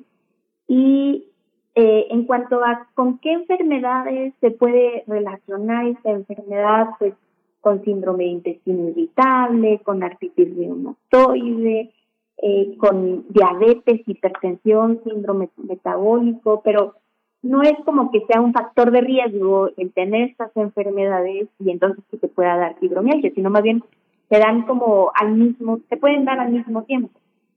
En algunos pesados, digo, pero algunos trabajos que son pesados y repetitivos, piensen ustedes en una persona que trabaja quizás en una fábrica y que su labor es a lo mejor como muy automática, eh, no sé, revisar cajas eh, o pasar una caja de una, parte a otra parte y todo el tiempo está haciendo lo mismo, eh, ese tipo de trabajos también pueden ser un factor de riesgo. Sí, esta, esta, esta, visión, pues bueno, nos acercamos al final, eh, doctora, doctora eh, eh, Andrea, pero hay, una, hay una parte también que tiene que ver con la infancia. la fibromialgia, es ¿qué tanta prevalencia tiene entre niños? ¿Hay una diferencia en, su, en el tratamiento del dolor? Nosotros nos damos cuenta de que, bueno, cuando la mamá tiene frío, tapa al niño, pero cuando el niño tiene dolor, ¿cómo, cómo se traduce? ¿Cómo se traduce para quienes metabolizan el dolor a cuidadores, abuelos, eh, tíos, eh, padres? ¿Cómo, ¿Cómo, ¿Cómo se puede hacer uno cargo de un dolor que uno desconoce? ¿Cómo trabajar eso?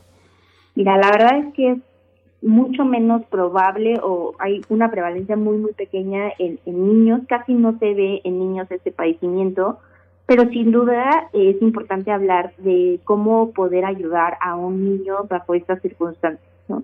Eh, la recomendación en general sería pues llevarlo con un médico especialista si tiene la sospecha de una enfermedad como esta o quizás es otra enfermedad, no lo sabemos.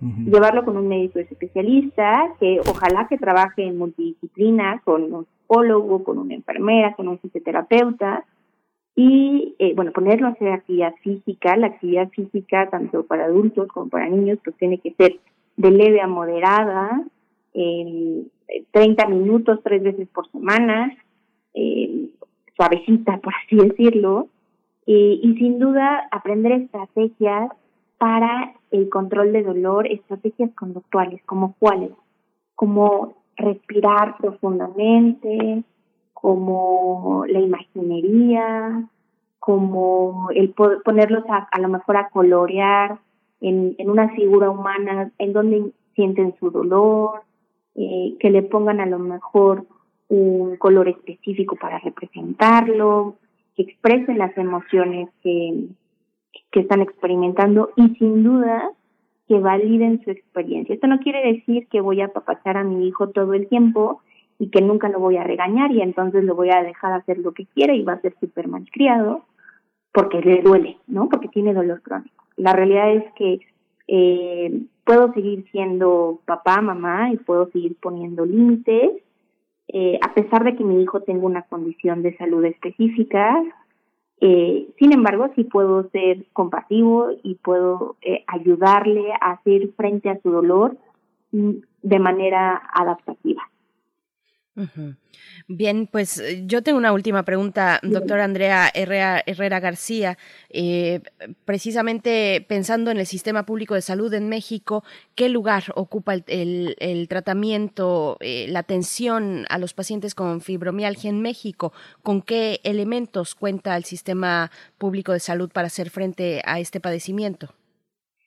Mira, en la Ciudad de México tenemos el Hospital Manuel Gea González, en la Clínica de Dolor, Cuidados Paliativos y Calidad de Vida. Eh, tenemos atención especializada en el síndrome de fibromialgia. De hecho, el día de ayer tuvimos un foro para pacientes que habló sobre los hábitos que son tan importantes en, la, en el automanejo del síndrome de fibromialgia. Eh, el Instituto Nacional de Psiquiatría también tiene un grupo especializado para el abordaje de este padecimiento y eh, bueno, e, en diferentes clínicas de dolor, como por ejemplo en el Instituto Nacional Suribán, entre otras clínicas de dolor de nuestro país, se puede dar atención a este grupo. Mm, Muy bien. Pues, pues muchas gracias. Gracias, eh, doctora Andrea Herrera García. Precisamente forma parte del equipo de psicología de la Clínica del Dolor del Hospital Gea González. También es coordinadora de especialidades en psicología de la Universidad Panamericana. Eh, y, bueno, eh, cuenta con más de 10 años de experiencia en la psicología clínica, particularmente con, en la atención a pacientes con dolor crónico y pacientes con fibromialgia. Muchas gracias por esta mañana, doctora Andrea Herrera. Muchísimas gracias a ustedes. Salud. Gracias. Por cierto, por cierto, hay en la edición de este mes de la revista de la universidad, la edición de mayo, está dedicada al dolor y está ya disponible la versión digital en el sitio electrónico revista de la universidad .mx el dolor al centro de muchas perspectivas de muchos enfoques eh, de una gran diversidad de lecturas pues que ofrece la revista de la universidad no se la pierdan pueden acercarse así de esa manera de manera digital vamos a hacer un hmm. breve corte musical querido Miguel Ángel sí sí sí vamos a ir vamos a ir a música vamos vamos hoy vamos a escuchar de trueno elemento aire fuego somos nosotros dos, combustionando el universo. Agua, tierra para sembrar de amor lo que necesitáramos. Pudiera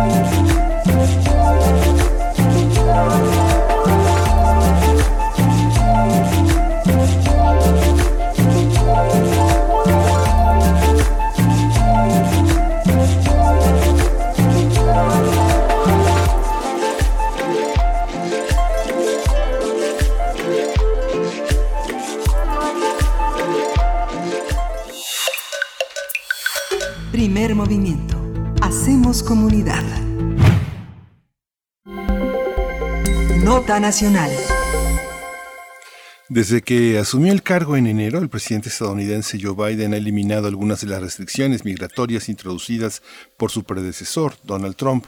Una de ellas fue suprimir la política de devolver a México a los menores no acompañados, cuyos casos ahora son procesados dentro del territorio estadounidense. Los menores que se quedan en Estados Unidos, eh, pero los que van con sus padres, son regresados a México. Ante el tránsito y las expulsiones, el gobierno del presidente López Obrador decidió cerrar sus, cercar, cercar sus fronteras, atribuyendo la decisión a la pandemia. Sí, de acuerdo con datos de la Oficina de Aduanas y Protección Fronteriza de los Estados Unidos, en febrero de 2021 se presentaron de 9.431 mig- niños migrantes y en marzo creció a 18.890.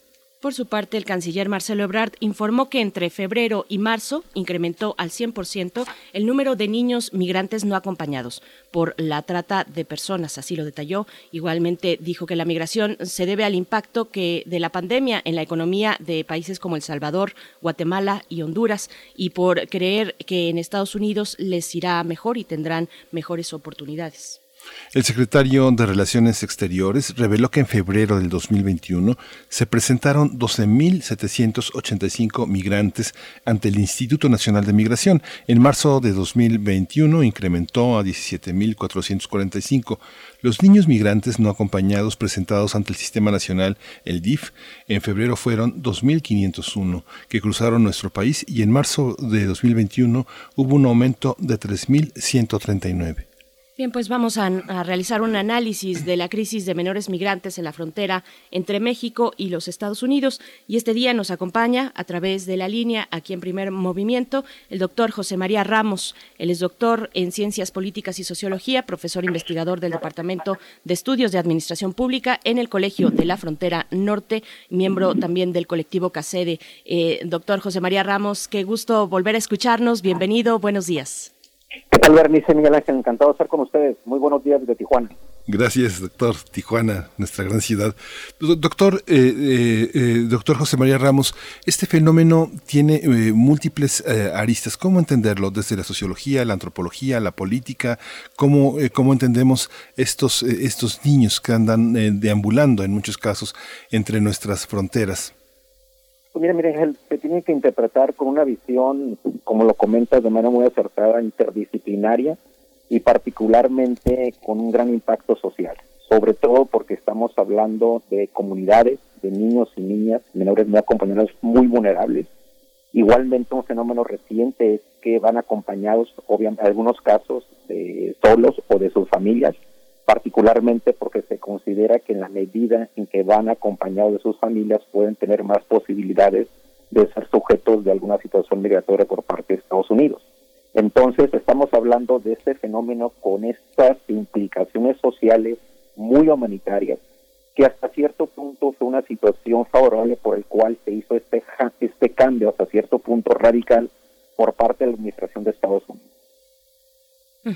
Y precisamente esa es eh, una, gran, una, una, pregunta importante, doctor José María Ramos. ¿Cómo reacciona el gobierno mexicano ante las nuevas medidas migratorias de, del gobierno de Biden? ¿México propone o solamente reacciona? ¿Cómo está esta, como si fuese tal vez una, una simbiosis o una danza entre lo que se propone, lo que se recibe acá y lo que desde acá también se está eh, pues poniendo en el panorama migratorio? Es una mezcla entre proponer y reaccionar. Proponer en qué sentido? Hay que recordar que esta administración planteó desde un principio una iniciativa en materia de desarrollo hacia Centroamérica y de esa manera tratar de reducir los factores que originan estos flujos. Estos flujos por las razones que hemos comentado. Eh, reacciona en la medida en que hay que recordar que en la pasada administración el enfoque fue un enfoque de mayor contención migratoria, exclusión a estos grupos vulnerables, a estas personas, sobre todo a los menores. Simplemente el programa de reunificación en Estados Unidos de estos menores fue suprimido por la pasada administración. Entonces, de alguna manera se suma a Estados Unidos a esta nueva perspectiva, esta nueva perspectiva que fortalece los valores de la integración, de la reunificación, eh, pero que no deja de lado otros elementos que nosotros vamos a tocar. Ahora bien, aquí lo interesante es que hay una cierta coincidencia sobre fortalecer estos programas de atención hacia el desarrollo. El día de ayer, la vicepresidenta Kamala Harris hizo una intervención con periodistas eh, a nivel internacional latinoamericanos en donde acentuó la posición del gobierno de los Estados Unidos sobre fortalecer los temas humanitarios. Viene próximamente a país a México, va a ir, tengo entendido que a Guatemala, a El Salvador, eh, precisamente pues para ver esta agenda, esta agenda de desarrollo que también tiene que ver que se fortalece con la visión que trae la, la vicepresidenta, que es una visión de fortalecer el Estado de Derecho, fortalecer mejores estados, sobre todo por el tema de que pues este, se puede hacer algo en México, se puede hacer bastante en Estados Unidos, pero si los países donde residen las causas fundamentales de la migración no asumen algunas responsabilidades, este fenómeno va a seguir creciendo. Esta, esta visión, doctor José María, eh, tiene en Estados Unidos un, un, marco cultural que pueda, que pueda entender lo que significa un menor, un menor de edad. Un menor de edad, uno lo piensa desde un niño que está en el marco del tráfico de adopciones, hasta en el marco del comercio de órganos, hasta en el tráfico de, trata de personas, hasta en ámbitos laborales muy, muy esclavizantes y explotados. ¿Cómo es el sistema? Cultural en Estados Unidos. Eh, pensamos, pienso, por ejemplo, he visto muchos trabajos, muchos reportajes sobre el sistema de adopción. Si no te gusta el niño, lo regresas y hay que se vaya hasta la adolescencia brincando de hogar en hogar. La cultura norteamericana tiene mecanismos jurídicos, eh, humanitarios, culturales para entender esta situación. Sí, claro, Miguel Ángel, y sobre todo por la problemática que has comentado, es decir, por todo el tema del tráfico, por el tema de ciertos vínculos con la delincuencia, entonces, ese tema es un tema bastante delicado, hay una serie de procesos eh, legales correspondientes, por eso una de las preocupaciones que trae la nueva administración de Estados Unidos es tratar de reunificar con sus familiares. ¿Por qué? Porque el dato que tienen las autoridades de Estados Unidos es que la mayor parte de estos cerca de 50 mil menores migrantes que han llegado a Estados Unidos en los últimos seis meses, la mayor parte de ellos tienen familiares en Estados Unidos. Entonces, por eso se hace una búsqueda, por eso esta demora en estos procesos de gestión migratoria por parte de Estados Unidos. Y también hay que acentuar el elemento que lo comentaba con anterioridad, de que este proceso de reunificación de estos menores fue suspendido por la pasada administración. O sea, prácticamente los menores eran, expulsados de al llegar a Estados Unidos por las autoridades correspondientes, con lo cual, bueno, pues este proceso suspendió. Ahora se reanuda y es parte, digamos, de lo que yo llamaría un nuevo enfoque de la gestión migratoria con este enfoque humanitario que lamentablemente se contradice. Se contradice, por ejemplo, con el título 42, en el cual, lamentablemente, cuando estos menores van acompañados de sus padres, son rápidamente expulsados las personas adultas y ahí donde se genera también este proceso de exclusión. Es decir, se quedan los niños, pero sus padres son devueltos fast hacia el vecino país. Entonces, Aquí lo importante, yo creo que en el corto y mediano plazo, estos temas de adopción se tendrían que fortalecer, sobre todo en estas zonas fronterizas, particularmente porque tenemos otra problemática. La problemática es que tenemos cerca de 25 mil eh, adultos mayores que han solicitado asilo a Estados Unidos y que si no es por razones humanitarias, la mayor parte de estos migrantes centroamericanos en su mayoría van a tener que ser devueltos a Estados Unidos. Por lo tanto, ahí es donde entra también esta dinámica poco analizada en los fenómenos migratorios de fortalecer estas asociaciones de tipo jurídico, institucional y sobre todo porque estamos hablando, repito, de personas, de niños y niñas muy vulnerables, particularmente, entonces los procesos de colaboración, de cooperación y de coordinación internacional van a ser importantes tanto en la frontera México-Estados Unidos pero sobre todo en la nueva propuesta que trae Estados Unidos de que en este caso los menores puedan solicitar a través de sus padres eh, la solicitud eh, de asilo eh, correspondiente en sus países de origen para evitar esta situación que estamos viendo en la frontera.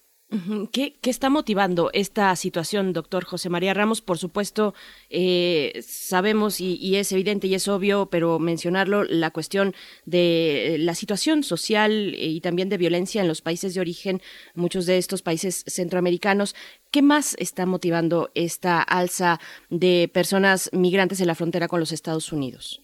Pues mira, Bernice, además de lo que comentas de manera muy atinada, bueno, pues es esta nueva perspectiva del gobierno de Estados Unidos, la posibilidad de que se dé una reforma migratoria que en principio no los, integra, no los integraría a estos nuevos flujos migratorios, porque la propuesta legal parte o indica que serían aceptados en la reforma migratoria las personas que llegaron antes del primero de enero de este año. Entonces, ese es un atractivo importante para que se den estos procesos y lamentablemente en esta coyuntura, cuando los traficantes de personas aprovechan o han aprovechado esta circunstancia, pues simplemente los datos que ha dado a conocer es Miguel Ángel y que vienen de, de, de, Servicio de Aduanas y Protección. Es decir, el hecho de que el, el mes pasado se hayan detenido a cerca de 20 mil menores migrantes en Estados Unidos, sobre todo en la mayor parte en el suroeste de Texas, refleja la complejidad. Y el otro dato es que este, cuando se den los datos ahora del, del mes de abril, bueno, pues entonces la situación seguramente va a ser igual mayor. Entonces, Hay, hay elementos de carácter socioeconómico, todo el tema de la violencia, todos los factores que tienen que ver con la novedad, es decir, estos llamados que, que en un principio, bueno, que han hecho las autoridades de Estados Unidos para que no vengan, que está cerrar la frontera, bueno, pues en un contexto de necesidades que se dejan de lado. ¿Por qué? Precisamente por las necesidades, por el afán y sobre todo por el hecho de que, creo que hemos comentado en nuestro momento, la economía de Estados Unidos va a seguir creciendo, vienen iniciativas en materia de política de infraestructura muy importante, el crecimiento de las remesas que se ha dado en nuestras comunidades migrantes en Estados Unidos refleja precisamente el auge y crecimiento entonces en un contexto en los cuales lamentablemente eh, varios países de Centroamérica presentan problemas de crisis, todo el tema de eh, las inundaciones, los temas de corrupción, vaya, pues son, son situaciones este, importantes que la idea es que se atiendan con estrategias de desarrollo muy importantes, en donde ahí este, hay un elemento muy importante con respecto a la pasada administración. La pasada administración en estas iniciativas, digamos, de contar el apoyo con los países centroamericanos, fortaleció una perspectiva más de seguridad fronteriza, más de control fronterizo desde sus países. Prueba de ello era el auge o el interés de detener a los traficantes de personas. Estos temas en un principio se están dejando de lado por parte de la nueva administración. ¿Por qué? Porque ahora las nuevas prioridades son un poco lo que le comentaba Miguel Ángel, fortalecer el Estado de Derecho, fortalecer una serie de programas, por eso la iniciativa de canalizar cerca de cuatro mil millones de dólares, que en mi punto de vista me parecen insuficientes, sobre todo tomando en cuenta que cuando estaba precisamente Biden como vicepresidente a cargo de esta alianza para la prosperidad en Centroamérica, bueno, pues los recursos fueron en cerca de cuatro años, cerca de nueve mil millones de dólares. Entonces, vaya, estamos en una situación compleja, interesante, pero sobre todo que refleja el reto de estos tres países de avanzar hacia un esquema de una eficaz corresponsabilidad migratoria. Y la propia, si nos damos un paso, un paso para atrás, el la situación en la que quedaron muchos niños que no, que no encontraron a su familia. Hay una, hay una disposición. ¿Qué pasa con, con el, pasado reciente? Toda la gente que, que quedó fuera. El propio este, CISION, el Sistema Nacional de Personas Desaparecidas y No Identificadas, con todo y que está a disposición del público y que es muy eficaz, todavía queda, tiene muchos pendientes, sobre todo en la parte de hispanos, ¿no? Así es. Este es un tema, fíjate, también muy, muy complejo. Ese es un tema que se está revisando y sobre todo porque hay una estimación que cuando menos el 20 o 30% de esos menores, bueno, prácticamente no, no tienen, no tienen familiares en Estados Unidos. Entonces ahí es donde entran toda la infraestructura de tipo social, religiosa, a través de una serie de acompañamientos que me parecen muy importantes. Ahora bien, desde la perspectiva de mexicana hay un actor que vale la pena destacar que va a tener un papel y lo está teniendo que es la UNICEF. UNICEF se está posicionando de manera muy importante en las principales ciudades fronterizas, particularmente en el caso de Ciudad Juárez, a través de una estrategia muy interesante de coordinación con los sistemas DIF nacional, nacionales estatales sobre todo. ¿Por qué? Esto me parece muy importante porque se está haciendo un reconocimiento global de la importancia de estos flujos y sobre todo en esta perspectiva que estás tocando, particularmente porque, bueno, ¿qué va a suceder en un contexto en que este, existan ciertas dificultades de avanzar un asilo humanitario? Que eso sería lo ideal para estos menores. Por eso un poco estas trabas legislativas de avanzar y sobre todo de procesar eh, las simplemente estamos hablando de cerca de 50, 50 mil solicitudes en los últimos seis meses, refleja, vaya, pues la, complicada agenda que se avecina para la, para la presente administración, pero que yo insisto, hay un interés, hay una voluntad, hay la, la visión política del presidente Biden de asumir, digamos, esta nueva realidad que en la pasada administración no se dio. Entonces, esta participación de organismos internacionales como la UNICEF, la ACNUR, están abonando a fortalecer una visión humanitaria, una visión solidaria, y si a eso deberíamos agregar, que lo está haciendo de alguna manera en Frontera Sur, la Organización Panamericana de la Salud, porque no hay que dejar de lado que estamos en pandemia y que hay un porcentaje de cerca del 15% de estos niños o menores que han sido detectados este, con, con COVID. Entonces, vaya, la situación es, este, sigue siendo muy compleja y lo va a seguir siendo por los próximos meses. Doctor, en términos de responsabilidades compartidas como, eh, como, la forma en la que tiene que mirarse un fenómeno migratorio, eh, ¿cómo ver la, colaboración con países, con los países de origen? ¿Hacia dónde apunta el modelo de Estados Unidos ahora con Joe Biden en temas eh, de coordinación con países centroamericanos? ¿cómo, ¿Cómo está esta situación? Y no solo de Estados Unidos con Centroamérica, sino de México con Centroamérica. Así es, mira, el, el, documento estratégico de la propuesta del gobierno de Estados Unidos es de los más, más amplios que se ha, en mi punto de vista, han existido en los últimos 15 años con respecto a Centroamérica. En esta iniciativa, además de los temas que hemos comentado del desarrollo, fortalecer el Estado de Derecho, hay una visión, incluso ayer lo comentaba la presidenta Kamala Harris, de fortalecer una visión ambiental, una, una visión que tenga que ver con los principales factores que tienen que eh, asociados con la problemática socioambiental de sus países. Entonces, aquí el desafío existe con estos países es que cada quien en el ámbito de sus competencias asuman sus responsabilidades. Aquí el tema del éxodo, de los flujos humanitarios, tiene que ver con las razones que hemos comentado. Entonces aquí el desafío es cómo se ponen en la mesa los tres o cuatro países y se plantea un programa, de hecho existen dos propuestas interesantes en la materia, uno la propuesta mexicana, avalada en este caso por la CEPAL, que este, cuando vino Roberta Jackson en su momento con Juan González y Carlos Zúñiga, fue presentada, es una iniciativa muy interesante, cerca de 115 programas. Aquí el desafío es cómo se hacen viables estos programas en el corto y mediano plazo para que generen empleos para que generen una gran gobernabilidad y sobre todo para que de alguna manera se controle la situación, es una parte que es parte un poco del estímulo y del incentivo que tuvo el presidente Biden de invitar a Kamala Harris para que esté directamente vinculada con estos procesos. Entonces, resumiendo, ¿cuál es el punto? El punto es fortalecer la coordinación de estas políticas, sobre todo aquí el énfasis yo creo que es muy importante, hay un reconocimiento de fortalecer los programas de crecimiento, de desarrollo, no necesariamente esta, esta énfasis que de alguna manera se dio en la pasada administración de fortalecer los temas de seguridad fronteriza, porque hay que reconocer también que la realidad en Centroamérica, y lo hemos trabajado con colegas de café, entre ellos Carlos Barachina, en el sentido de que tenemos una problemática de flujo de drogas, particularmente cocaína, que pasan y que generan también una serie de procesos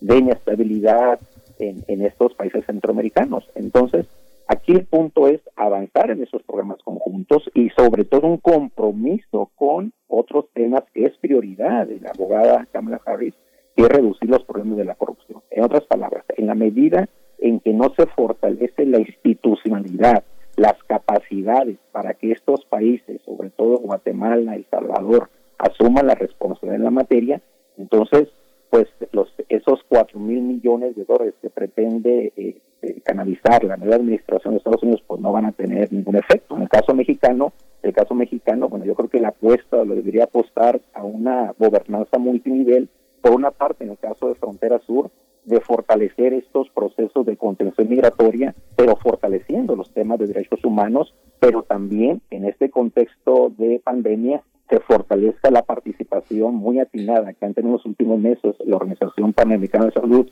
y la Organización Internacional para las Migraciones de fortalecer los debidos procesos de gestión migratoria, humanitaria, pero también de salud. Sí, doctor, es muy, muy impresionante ahora que usted menciona todas las instituciones internacionales involucradas en toda esta en toda, esta cuestión nos damos cuenta de que eh, las estadísticas que reportaba, por ejemplo, UNICEF para el caso de mexicanos, niños mexicanos, por ejemplo, huérfanos, era de 1.6 millones de niños huérfanos.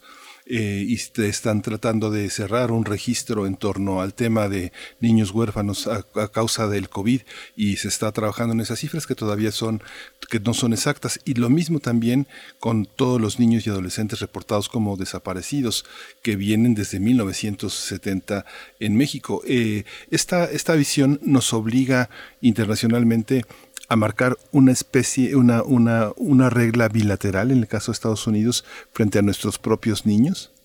Totalmente, por Miguel Ángel, es un tema de, de humanidad, es un tema de atender el debido proceso, es un tema que tiene que ver con atender las causas de los factores por los cuales estas comunidades muy vulnerables siguen inmigrando y sobre todo que estén estos procesos muy lamentables de que son víctimas de trata y lamentablemente quedan en situación de orfandad.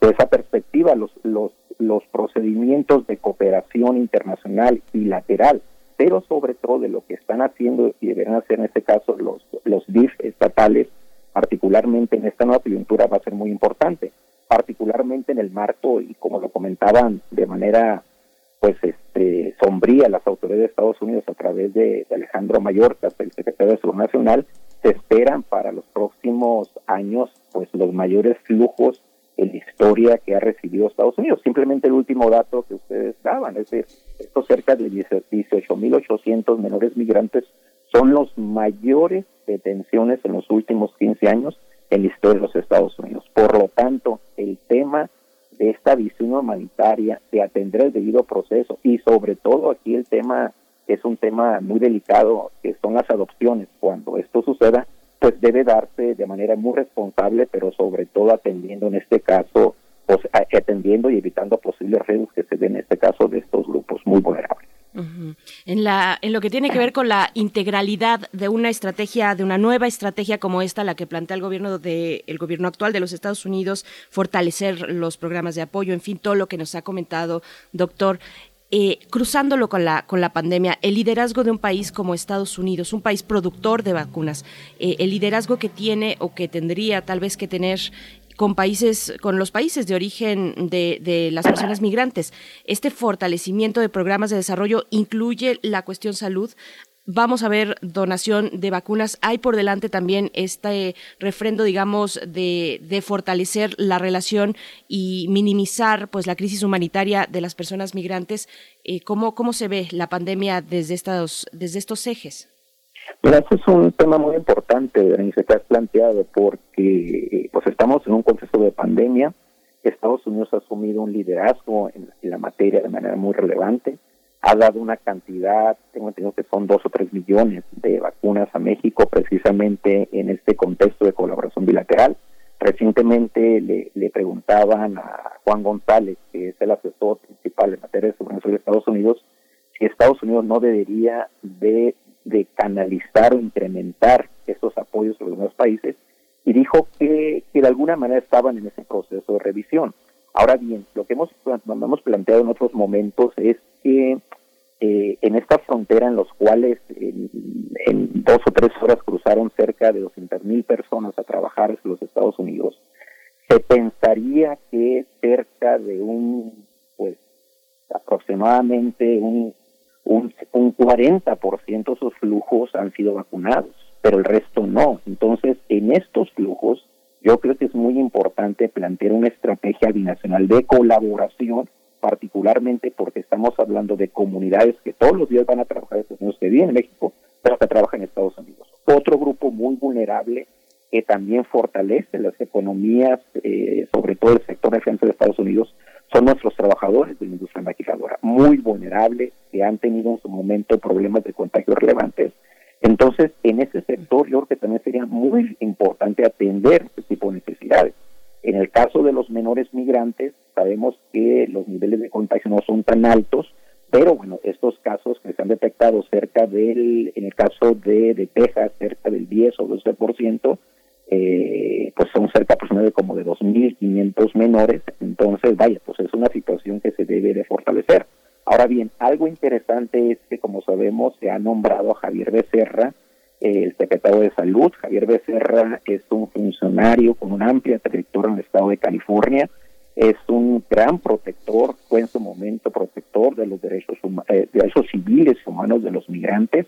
Ah, recientemente se le acaba de, de, notificar, eso tiene apenas dos o tres semanas, entonces hasta ahorita no hemos visto, digamos, un cambio sustancial. Por ejemplo, está este este título 42 es un título que indica que las, que las personas detenidas en Estados Unidos son prácticamente devueltas fast track hacia Estados Unidos por razones precisamente de la pandemia. Entonces, este aspecto no se ha suprimido, es un aspecto que viene de la pasada administración.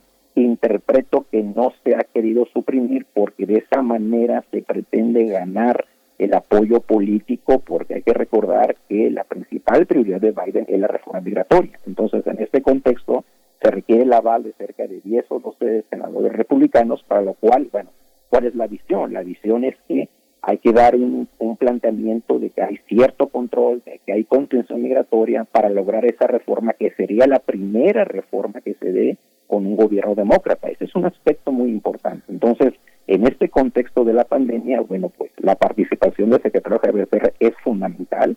Esperamos que este, asuma su visión humanitaria en favor de los civiles y sobre todo porque estamos hablando de poblaciones muy vulnerables y particularmente porque el tema de la pandemia pues, va a seguir estando presente este, en el corto y mediano plazo. Estos procesos de vacunación que se han dado en Estados Unidos, vaya, pues son muy importantes, no simplemente, por ejemplo, un indicador. En el caso de Nuevo México, con una población de cerca de 3 o 4 millones de habitantes, prácticamente el 70% de la población ya ha sido vacunada. Entonces, esas buenas experiencias, esas buenas prácticas que se dan en Estados Unidos, se deberían de fortalecer para el caso de nuestras ciudades fronterizas y avanzar hacia un esquema de mayor colaboración con México. Pues doctor eh, José María Ramos, eh, doctor en Ciencias Políticas y Sociología, profesor e investigador del Departamento de Estudios de Administración Pública en el Colegio de la Frontera Norte, le agradecemos muchísimo pues toda esta visión. Desde la frontera se ve la infancia de otra manera, son muchas infancias las que transitan, se quedan y se van y regresan de México y a México, así que bueno, es un tema que pues que tendrá que continuar, doctor. Así es, Miguel Ángel y se les envía un abrazo de Tijuana, hasta pronto. Gracias. Muchas gracias. Síguenos en redes sociales. Encuéntranos en Facebook como Primer Movimiento y en Twitter como arroba PMovimiento. Hagamos comunidad.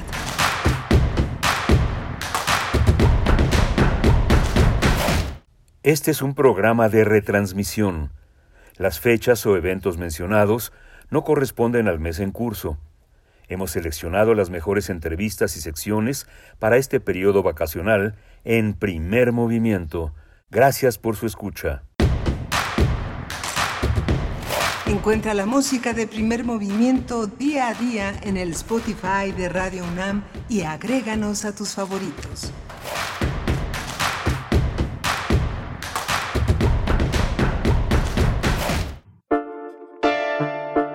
Es hora de Poesía Necesaria.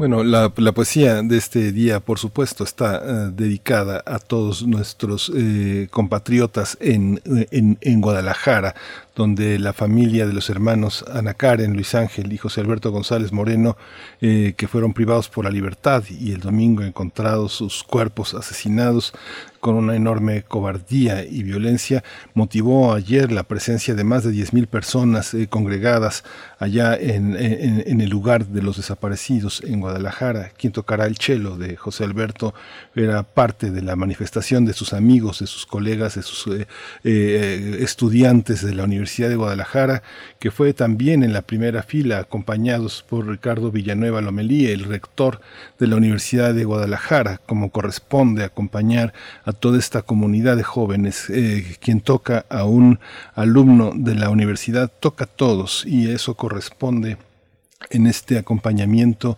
tan fuerte, tan sentido a estos jóvenes que fueron asesinados, tres hijos de una familia que pues que los llora, que los lloraremos porque son son nuestros hijos, nuestros hermanos, nuestros compañeros de aula. Y bueno, lo voy a voy a acompañar este poema uh, de Luis Vicente de Aguinaga, uno de los poetas más importantes en Jalisco con la música del personal. Eh, ¿Cuánto ha pasado? ¿Cuánto tiempo ha pasado en Jalisco, en Guadalajara, desde que eh, Julio Aro eh, acuñó la tapatía? Vamos a poner la tapatía. Dice Luis Vicente de Aguinaga, otra vez con lo mismo. Coincido con alguna objeción en que la vida se va en un parpadeo. Los años vuelan y pasan las generaciones y uno lo admite porque sí, con la mirada fija en ese tránsito. El tiempo, nos han dicho, no sabe más que irse, pero también está frente a nosotros como un caballo a media carrera, a media carretera. Mejor no preguntarse por qué, siendo tan breve un año, tan milimétrica la escala, la escala de la noche y el día, ciertos lunes parecen infinitos, interminables las mañanas de los martes y robustos los miércoles en horas de oficina. Todo en el tiempo es obvio, como es obvio que hay tiempo después del tiempo, detrás, antes y abajo, y es trivial y es fugaz, y mide nuestra muerte.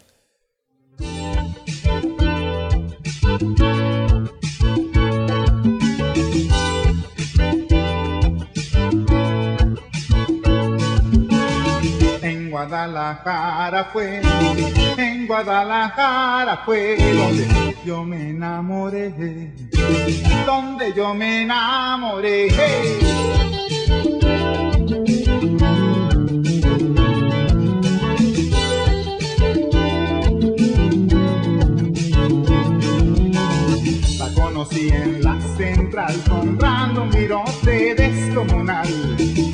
Calzada yo me fui siguiendo sus pasos, me perdí. En San Juan de Dios la encontré y en el mercado me la ligué. La agarré de la cintura y le dije con dulzura, te un besito siquiera, ándele no sea ranchera, no sea ranchera.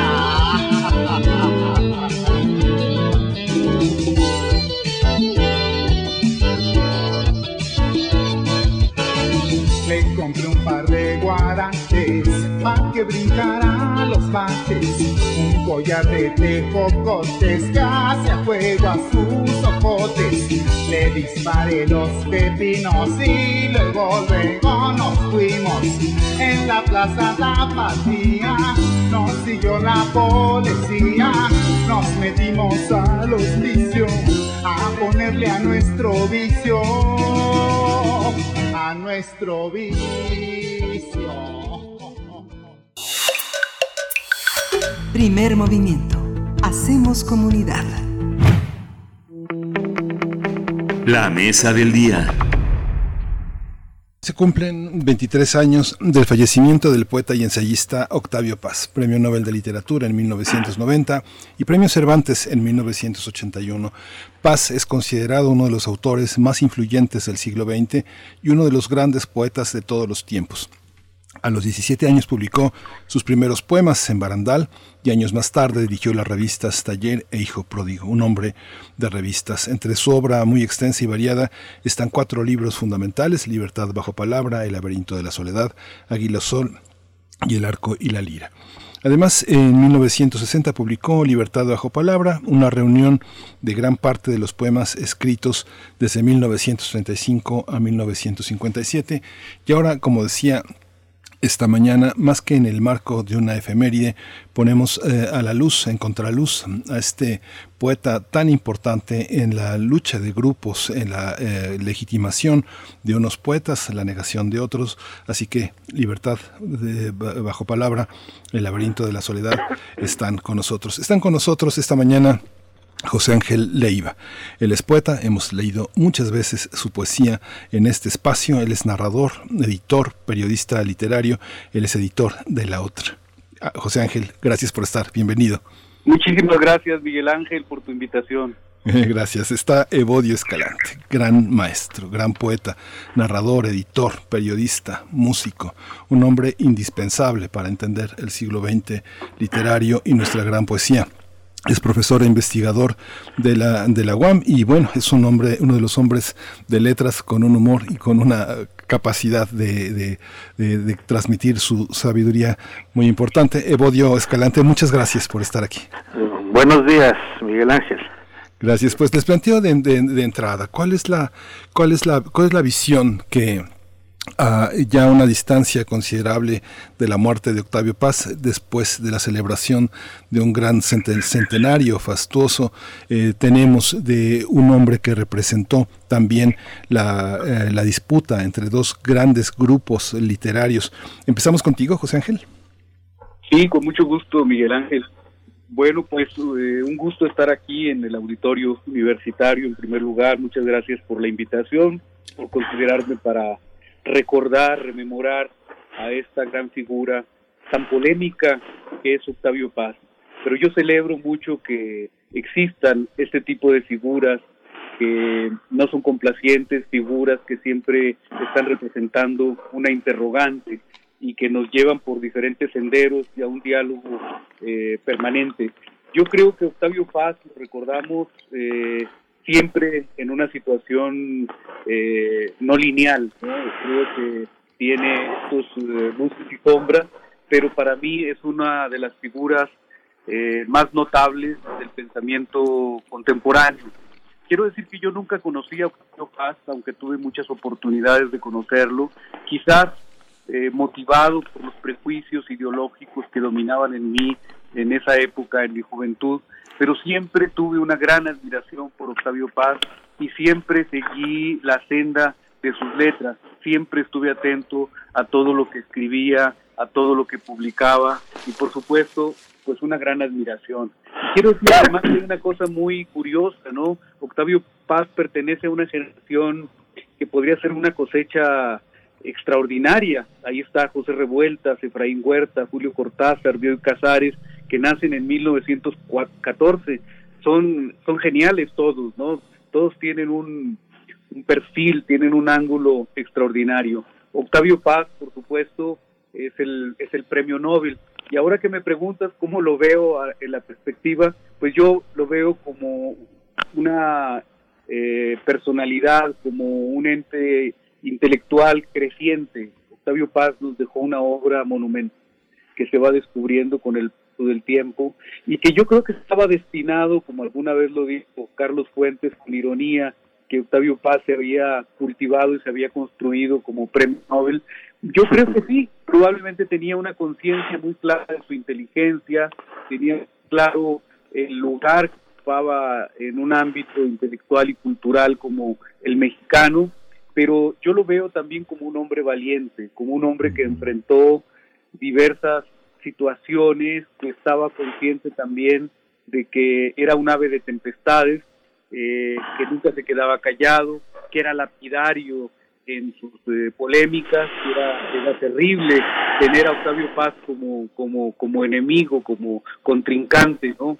Pero su obra además es tan diversa, tan plural, que va desde la poesía hasta el trabajo editorial, su trabajo como crítico de, de- artes visuales, eh, incluso hasta como dramaturgo, eh, escribió ensayo, escribió, bueno, lo único que le faltó fue narrativa, pero yo creo que la narrativa está ahí. Y es definitivamente, pues para mí una de las de los ángulos más deslumbrantes de Octavio Paz como como ensayista y desde luego también como poeta y lo veo en la perspectiva de su tiempo porque creo que es un hombre que comenzó a escribir en una época muy llena de, de movimientos, de alteración del mundo. Lo que España le toca eh, presenciar esa gesta tremenda que fue la Guerra Civil Española, participar al lado de grandes, de grandes figuras.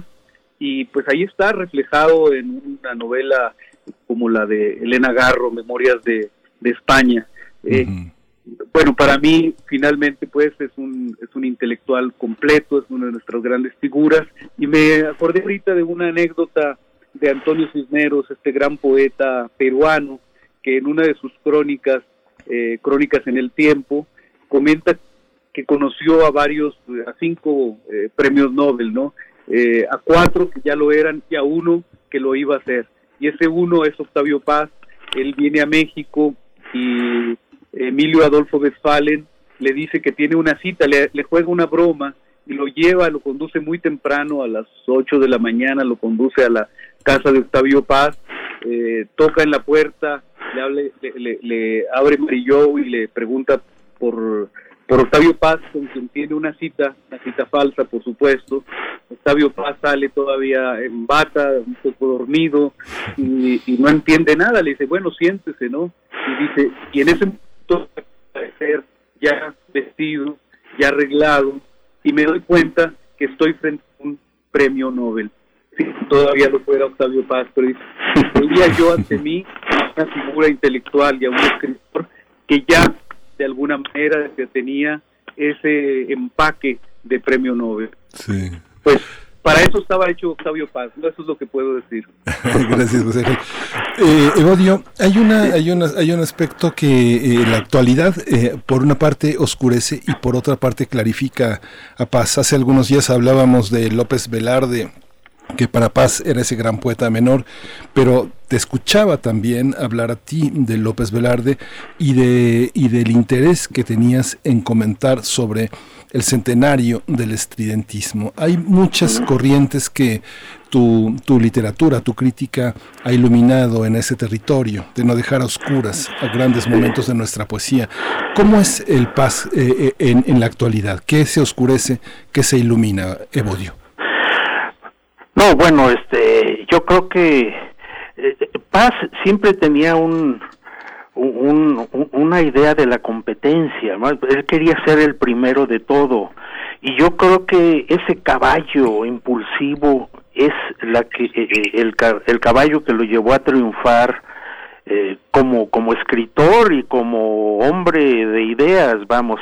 No me gusta que él haya dicho que que López Velarde es un poeta menor. No es un poeta menor, es un poeta es un poeta fundamental para la historia de la poesía mexicana.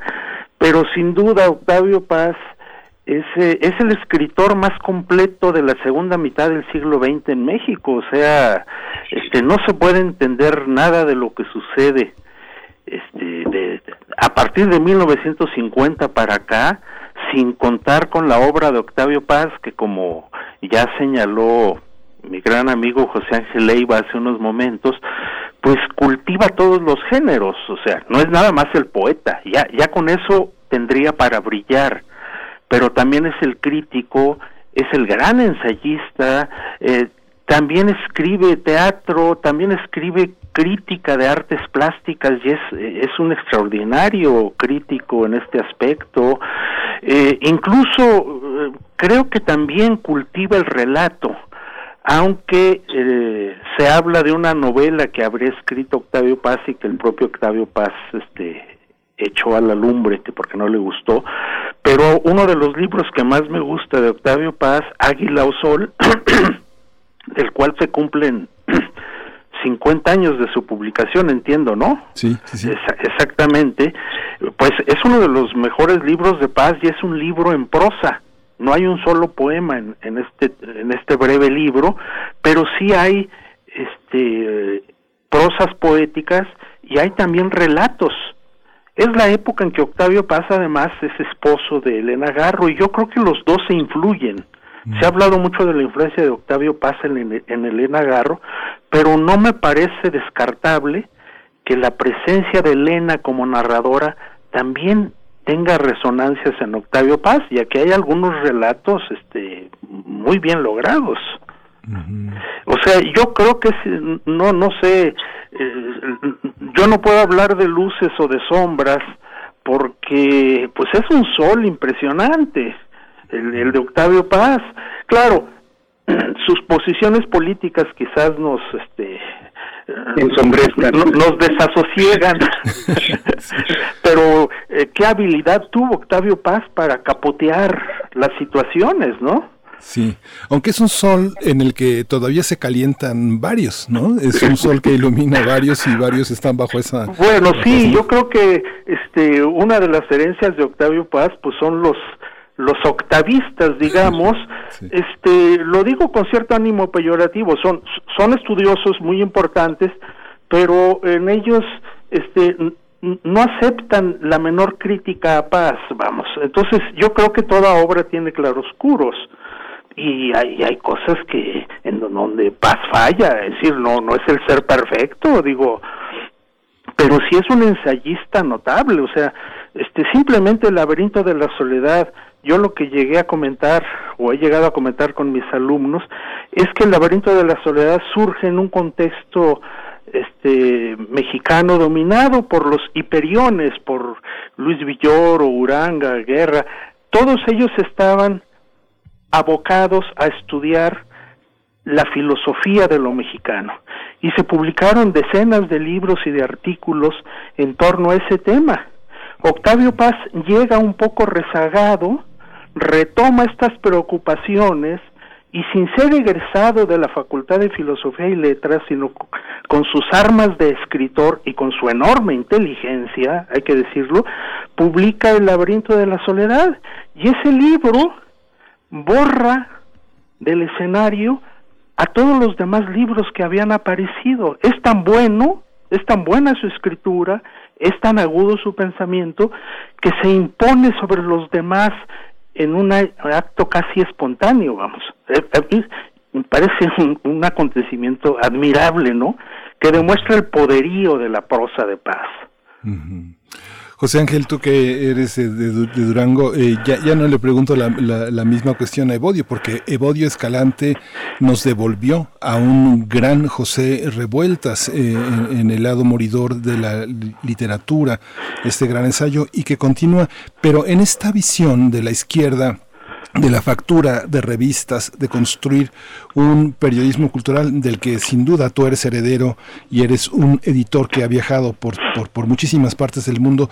¿Cómo es esa herencia? ¿Cómo, cómo se sitúa un gran hacedor de revistas frente eh, a, la, idea del statu quo, a la idea de vivir de los, del, del, presupuesto, de cómo, cómo se financia esta, esta crítica, esta capacidad de desdecirse del sistema?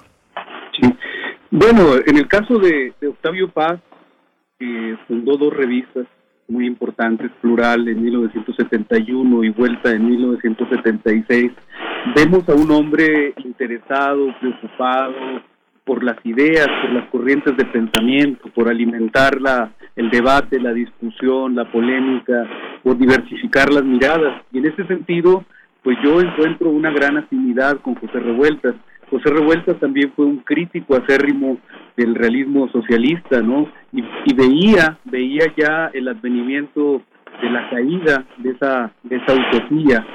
Eh, lo hacía, lo seguía haciendo desde la izquierda, lo seguía haciendo desde fuera del sistema, cuando Octavio Paz quizás lo hacía desde dentro del sistema, ¿no? Hoy se dice que, justamente José Revueltas no creía en el campo desde dentro, sino lo, lo, lo veía siempre desde fuera. Octavio Paz no tenía empacho en recibir pues, los, las subvenciones del gobierno, de estar bien con, los gobiernos en su momento, siendo un crítico para el PRI siendo un crítico también para, para la izquierda, ¿eh? pero siempre creo que más cómodos en el ámbito en el ámbito oficial pero bueno no hay que olvidar al final de cuentas lo que ocurre en el famoso coloquio de invierno no esa ruptura también con un sector oficialista eh, y, su, gran polémica con Aguilar Camín y Víctor Flores Olea. Eh, es decir, yo creo que en ese sentido las revistas que fundó Octavio Paz y, la, y el activismo periodístico de José Revueltas se tocan. Yo creo que atienden, quizás en el caso más de Octavio Paz, como lo decía Evodio, pues a una conciencia más eh, egocéntrica, probablemente de buscar premios, reconocimientos, y por el otro lado la figura de un José Revueltas que no aspira a esos reconocimientos, sino aspira siempre a la transgresión, que es fiel a su rebeldía y que es fiel a su inconformidad, ¿no? A, ese, a esa literatura del lado moridor que nos recuerda Evodio en su ensayo de, de José Revueltas. Sí. Perdón, Evodio, estaba, estaba lejos del micrófono. Perdón, Evodio. Hay una, hay una visión que tú señalas eh, colocando a Octavio Paz en la segunda mitad del siglo, del siglo XX. Eh, ¿Alguna vez eh, en los 80 conversando con, con Paz, decía, él, estaba muy incómodo, decía que tenía un enorme rechazo del statu quo del sistema mexicano y, él decía, dígame usted quién ha escrito más páginas sobre México que yo, quién se ha quedado en México y ha renunciado a irse a Europa o a la comodidad de una universidad estadounidense. Esta parte, Evodio, por una parte de un Estado mexicano que legitima a sus artistas, les hace homenajes, les da becas, los coloca en los escenarios internacionales donde hay que hacer presentaciones sobre quién es el escritor y por ende quién no es el escritor. En el caso de Octavio Paz, eh, ¿qué legitima? ¿Cuál es, ¿Cuál es el México artístico que observa Octavio Paz frente al Estado mexicano que legitima otras figuras? ¿Cuál es el, el mundo mexicano artístico literario? Que vemos a través de los ojos de Paz?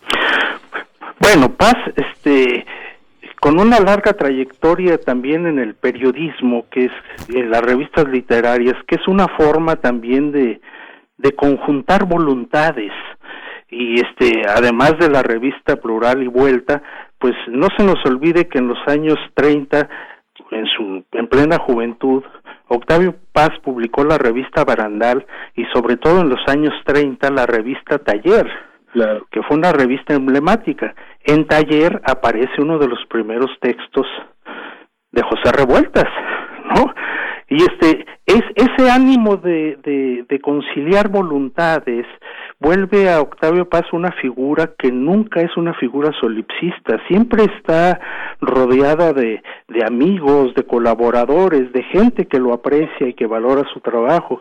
Entonces, cuando él se va imponiendo como la figura central en la intelectualidad mexicana, pues tiene alrededor, no sé, a Homero Aridgis, está Pacheco colabora con él en la, en la antología de Poesía en Movimiento, Alichu Macero, que pertenece a otra generación, pues también está integrado ahí, José Luis Martínez, el, el crítico historiador, Tamayo, si hay, si hay un eh, escritor que reivindicó y que escribió lúcidamente acerca de la pintura de Tamayo, pues fue Octavio Paz, eh, Soriano, en fin, vamos viendo toda una toda una galaxia, ¿no? De, de personajes, este que eh, bueno está Alejandro Rossi que no es santo de mi devoción, pero sin duda es otra de las grandes inteligencias.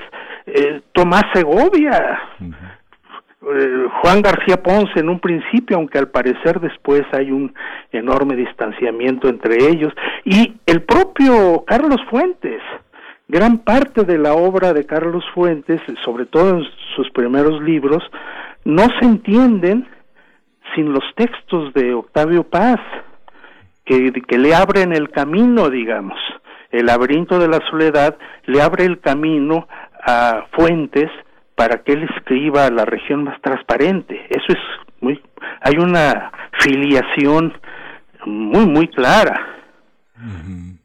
Sí, hay una, hay una parte en la que, fíjate, este José Ángel, que pienso en ustedes dos como dos grandes críticos de poesía. Otro, otro brazo muy importante es eh, Sandro Cohen en la enseñanza de la literatura y de la poesía. Otro muy importante es Marco Antonio Campos. ¿Cómo, es la, ¿Cómo es la crítica de poesía? ¿Cómo entender la poesía? desde miradores que, a veces que difícilmente eh, incursionan en suplementos y revistas. ¿Cómo, ¿Cómo ha sido este espacio y cómo ha contribuido Paz? Yo recuerdo con muchísimo amor y admiración un texto como La otra voz, que es un texto de crítica poética. ¿Cómo, cómo hemos contribuido a entender la poesía latinoamericana desde México y desde esta voz, particularmente la de Paz? José Ángel. Bueno, yo creo que como Evodio lo ha, lo ha dicho, eh, Octavio Paz fue un pues un crítico sin ambaje, fue un crítico directo, pero también creo que fue un crítico noble. Pienso, por ejemplo, cuando se refiere a los hermanos revueltas, a Silvestre y a José, los trata con mucho respeto y les reconoce esa parte que es la compasión, que yo descubro en Octavio Paz, sobre todo en Memorias eh, de España, de Elena Garro, hay una escena muy conmovedora de solidaridad de Octavio Paz. Pero ante la poesía, ante la poesía yo creo que Octavio Paz es implacable, eh, creo que busca siempre algo que me parece que debe estar en toda acción poética, que es un sedimento de rebeldía. La poesía tiene que ser eh, esencialmente inconforme, tiene que estar buscando, buscando renovarse a sí misma, buscando ser siempre ese yo, es otro, de, de Rambó. Y como tú lo dijiste, a mí justamente uno de los libros que más me sorprende, siendo ya Octavio Paz un hombre octogenario, eh, este libro La Otra Voz, Poesía y Fin de Siglo, donde Octavio Paz eh, recupera esa capacidad analítica, bueno, no es que la recupere, sino que eh, más bien la incentiva ya en un momento en el que uno podría pensar que es una edad en la que hay una reconciliación, pero por el contrario, creo que como en la llama doble, hay una renovación de esa energía de, Octavio Paz y deja de mirar de manera específica, de manera personalizada la poesía y la mira en un horizonte. Y esa es eh, la otra voz y poesía y fin de siglo, donde Octavio Paz justamente habla que la poesía que, que quedará es la poesía que escuchamos hablar en la calle. Es decir, el poeta se tiene que alimentar de lo popular, el poeta se tiene, tiene que tener el oído muy atento a esa renovación del lenguaje constante en las calles, en, el pueblo, eh, más allá pues del ejercicio intelectual, ahí donde muchas veces la irracionalidad construye y contribuye a un nuevo discurso. Para mí, Octavio Paz, en ese sentido, pues me parece que es una voz esencial y siempre pues nos sorprendió desde el arco y la lira, me parece que es una mirada también límpida, es una mirada cristalina sobre la sobre la poesía misma. Hace poco justamente me invitaron a Colombia a un seminario y puse en medio de esa conversación eh, el arco y la lira y los antipasianos, porque los hay, antipasianos que no han leído Octavio Paz, se quedaron deslumbrados de la lucidez, de la profundidad crítica de Octavio Paz en este libro esencial que es El arco y la lira. Y no se diga Los hijos del Limo, ¿no? Donde pues justamente es un análisis de las de las vanguardias. Para mí Octavio Paz en ese sentido pues es un crítico y todo crítico pues tiene que vivir la soledad, ¿no? Yo creo que sobre todo alguien como Evodio Escalante lo sabe lo sabe muy bien porque para mí Evodio, lo he dicho muchas veces, para mí Evodio es uno de los críticos más respetados y más claros también en esa mirada sobre la poesía mexicana. Yo espero de que algún día Evodio nos, nos ofrezca una mirada eh, más de horizonte de la poesía mexicana, que sea una, un ejercicio crítico, porque lo tiene ya en las manos. Sí, es increíble. Sí, bueno, digo, es una admira es una admiración confesa Evodio, pero hay una hay una hay un aspecto en eh, en esta parte de Octavio Paz. Fíjate que, bueno, hay que decir eh, eh, en honor a lo que dices, José Ángel, que apareció un, estupendo libro que ha editado también la UNAM como coeditor entre literatura y filosofía, Evodio Escalante, un trabajo muy generoso, muy interesante que hizo Freya Cervantes, Carlos Oliva Mendoza y Sergio Galde, que han compilado una serie de alrededor de 14 ensayos, 14, 15 ensayos alrededor de la figura de Evodio Escalante, que justamente lo muestra como el gran crítico de Cuesta, Reyes, Heidegger, Gorostiza, Paz, y finalmente, como sabemos, tu tesis de José Gorostiza es una tesis muy importante. Pero Evodio, fíjate que hace unas semanas Josefina Estrada, la escritora Josefina Estrada, hacía una, eh, recordaba una, un encuentro en el que eh, eh, Jaime Sabines sube al podio en Bellas Artes y el palacio se, se, se desata en aplausos, en gritos y en vivas y Octavio Paz contempla Paz o Sabines. ¿Cómo, cómo es un poeta hermético, es un poeta difícil, es un poeta lejano de las multitudes, Paz. No, bueno, en, contraste con Sabines sí, pero, pero digamos porque Sabines es un fenómeno eh, muy especial también de la poesía mexicana durante la segunda mitad del siglo XX, porque eh, lo leíamos todos y lo seguimos leyendo y este es un poeta muy llegador en el poema breve como en su gran poema de la muerte del, del mayor Sabines, ¿no? La poesía de Paz es un poco más intelectual, eso sí hay que reconocerlo, pero en fin, este, es que era era un hombre de ideas, era un hombre con una formación eh, hasta erudita, digamos, y cuando se mencionan sus libros de ensayos, que todos son fundamentales, digo, recuérdense que un gran poeta como como José Gorostiza, pues nunca escribió un libro acerca de la poesía o, un poeta como Torres Bodet o como Pellicer.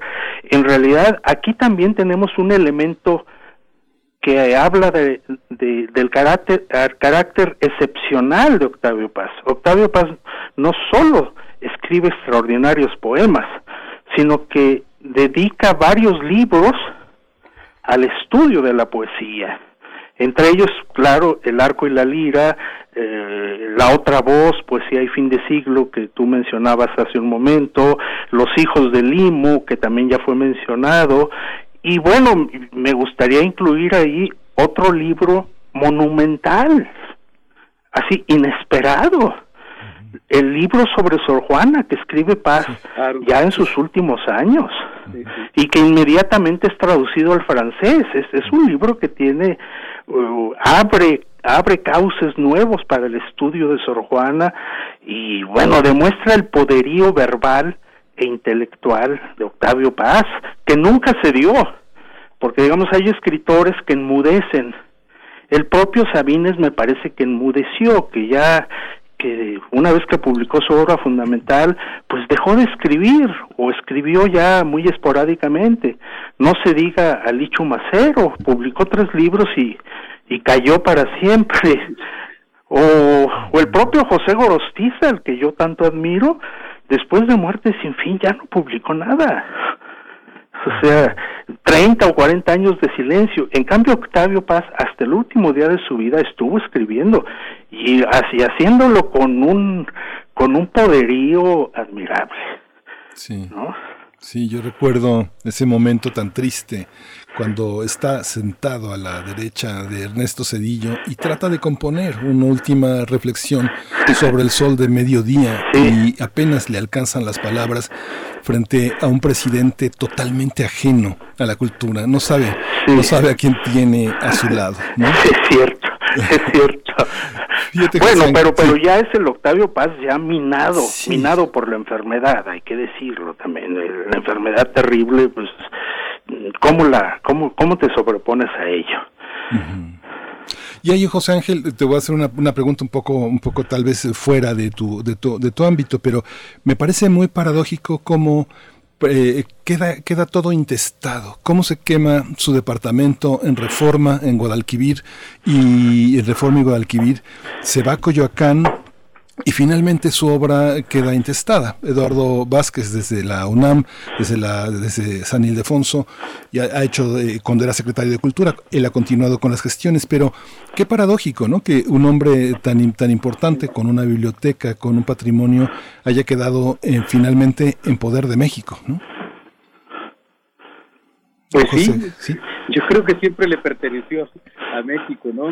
Eh, pues los conflictos con, con con su hija, eh, las muertes como se sucedieron, luego finalmente también también ya la desaparición de Marillo, este eh, quiero decir además que en una de las antologías que yo hice sobre de, la, de la colección 20 del 20 que puse poemas de Octavio Paz, todo el mundo me había advertido lo difícil que era.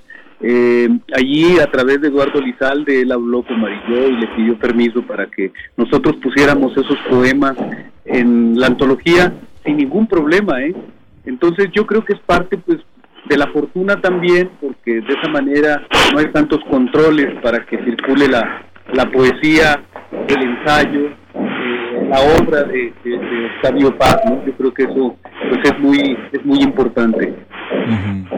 Fíjense, por último, bueno, ya tenemos que desgraciadamente cerrar la conversación. Voy a cerrar con Evodio. Quería hacer un comentario, tú también puedes intervenir, José Ángel, pero por nuestras edades eh, somos poseedores de muchas primeras ediciones de la obra de Octavio Paz. Entonces, eh, fíjate que Evodio, cuando él empezó a hacer su versión para sus obras completas y, las versiones para el círculo de lectores eh, publicadas en Madrid, hay muchos, hay algunos cambios, ¿no? Y una de las curiosidades, porque como periodista tuve oportunidad de conversar con él algunas veces, decía que lo único que no que él no quería reescribir era la parte de la pintura, ¿no? Las visiones sobre México y la pintura. ¿Tú qué encuentras, eh, Evodio? Tú que eres un lector tan acucioso, ¿Qué rehizo? ¿De qué se desdijo? ¿Qué, qué vale la pena eh, reencontrarse como estudioso de la obra de Paz en esta confección de sus obras completas? Bueno, Octavio Paz este, tenía un gran temperamento autocrítico.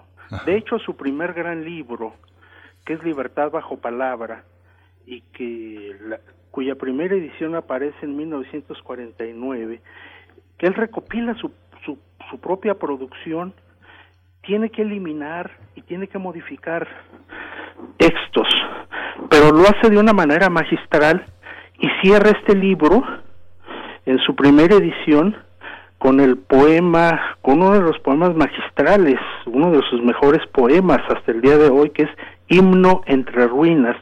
O sea, hay una vocación autocrítica mm, ejemplar, ¿no? Y claro, esto también, esto se aplica también al- a, a tu pregunta, o sea, ¿qué sucede con la recopilación de las obras completas de Octavio Paz? Bueno, sucede una cosa que puedes, que yo digo que es francamente tramposa.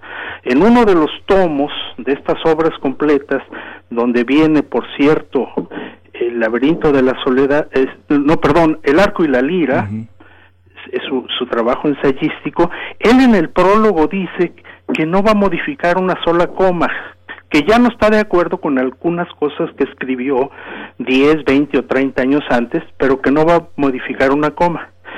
Y vemos que sí, sí, si uno lee un poco con lupa, pues por ejemplo quita una referencia en nota de pie de página a Marx y a Engels, ¿no?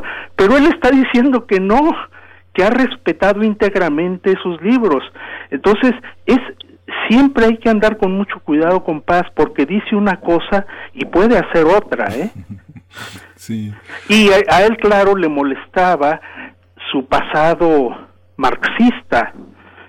Pero bueno, es que hay partes de su obra donde él está respirando con Marx y con la lucha de clases, ni modo, ¿no?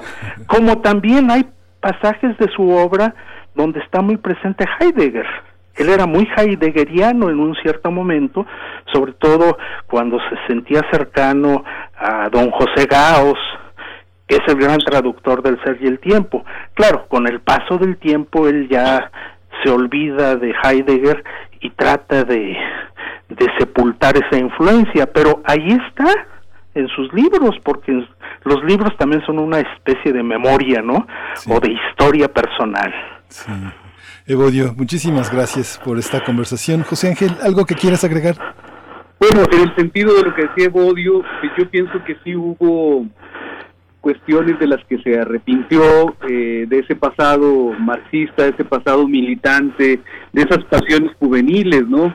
Eh, uno de los poemas que siempre ocultaba con cierto pudor es elegía un compañero muerto en el frente de Aragón y de esos primeros libros que no pasarán ni raíz del hombre, que pues muestra ese Octavio Paz también beligerante, militante, eh, utópico y que se arrepintió eh, de alguna manera de, mostrar esa parte apasionada y, y bueno, de, de impulsos, ¿no? Porque además este poema pues tenía que ver con la noticia de la muerte de un amigo suyo, de un catalán que en efecto no muere.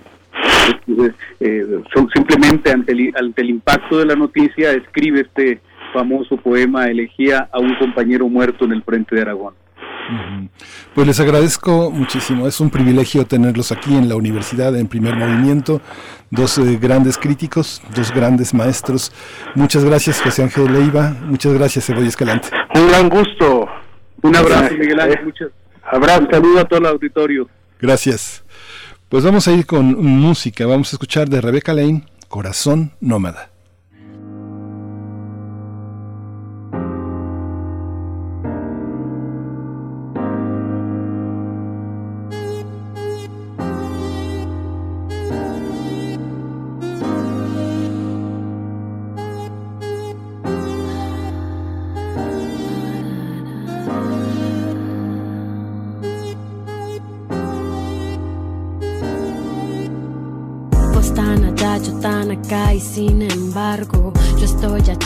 Allá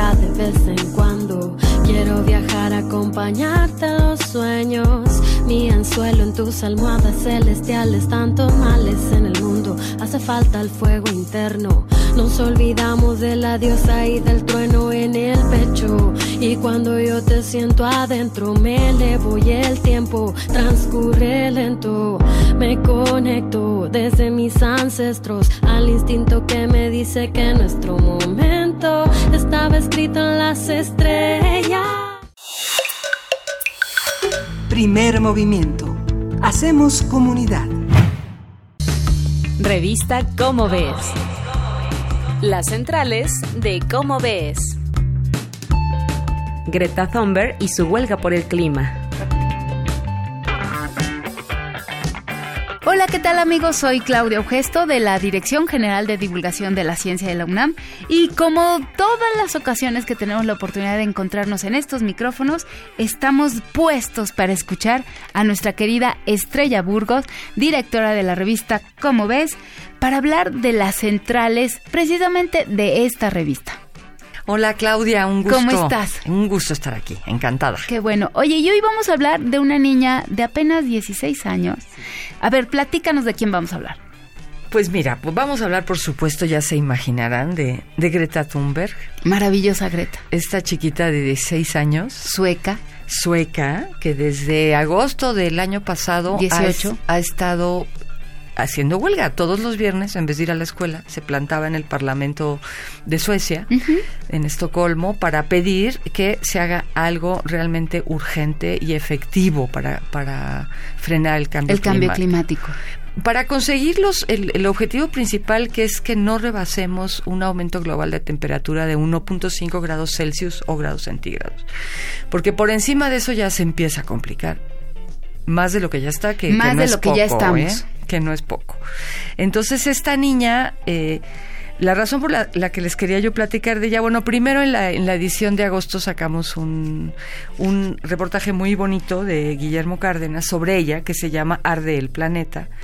Y bueno, en este reportaje Guillermo nos cuenta un poco quién es ella, cómo es que sale a, a hacer su huelga y cómo va convenciendo y convenciendo y convenciendo. Y aquí tengo enfrente de mí, mira, un, un, un recorte que guardé del diario El País del 3 de agosto.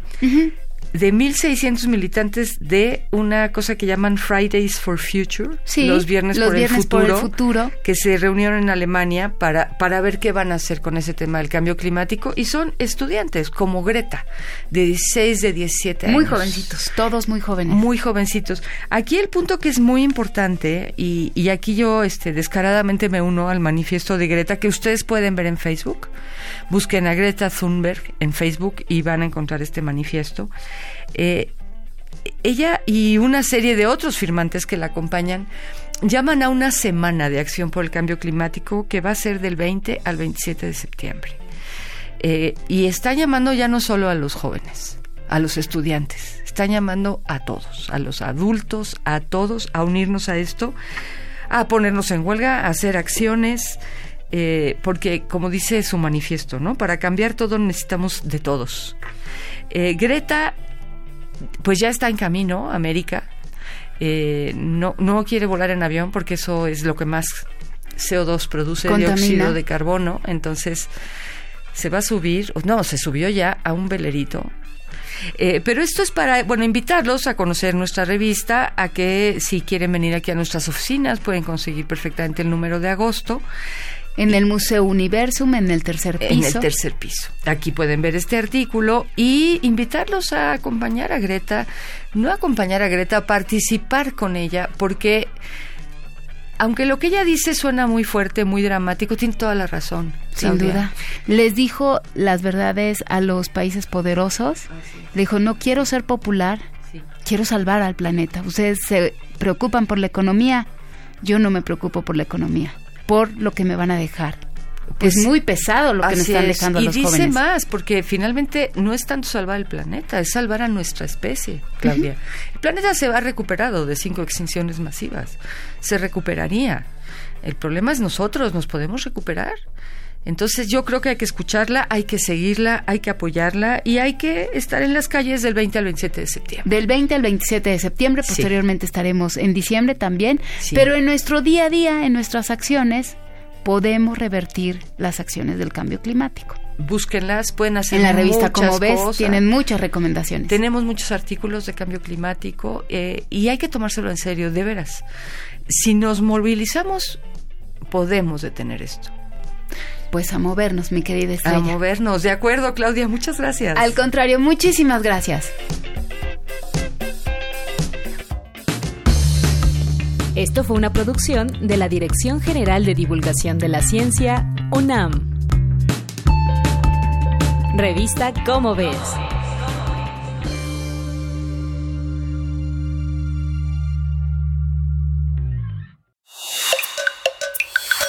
Primer movimiento. Hacemos comunidad.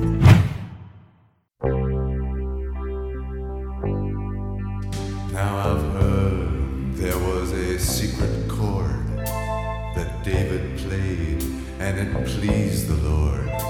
But you don't really care for music, do you?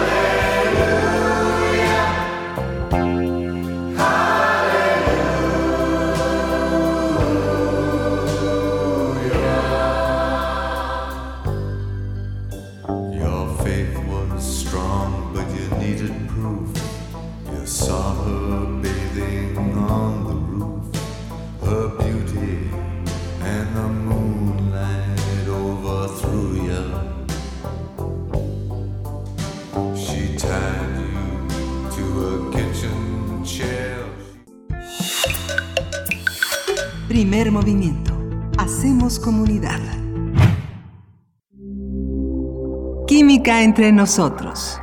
Química para todos. El vidrio o el buen negocio es el tema de esta mañana a cargo del doctor Plinio Sosa, quien ya nos acompaña a través de la línea. Él es académico de la Facultad de Química y participa con nosotros cada miércoles en este espacio dedicado a la química. Doctor Plinio Sosa, ¿cómo estás? Buenos días. Buenos días, Berenice, Miguel Ángel, buenos días. Buenos días, doctor. Escuchamos.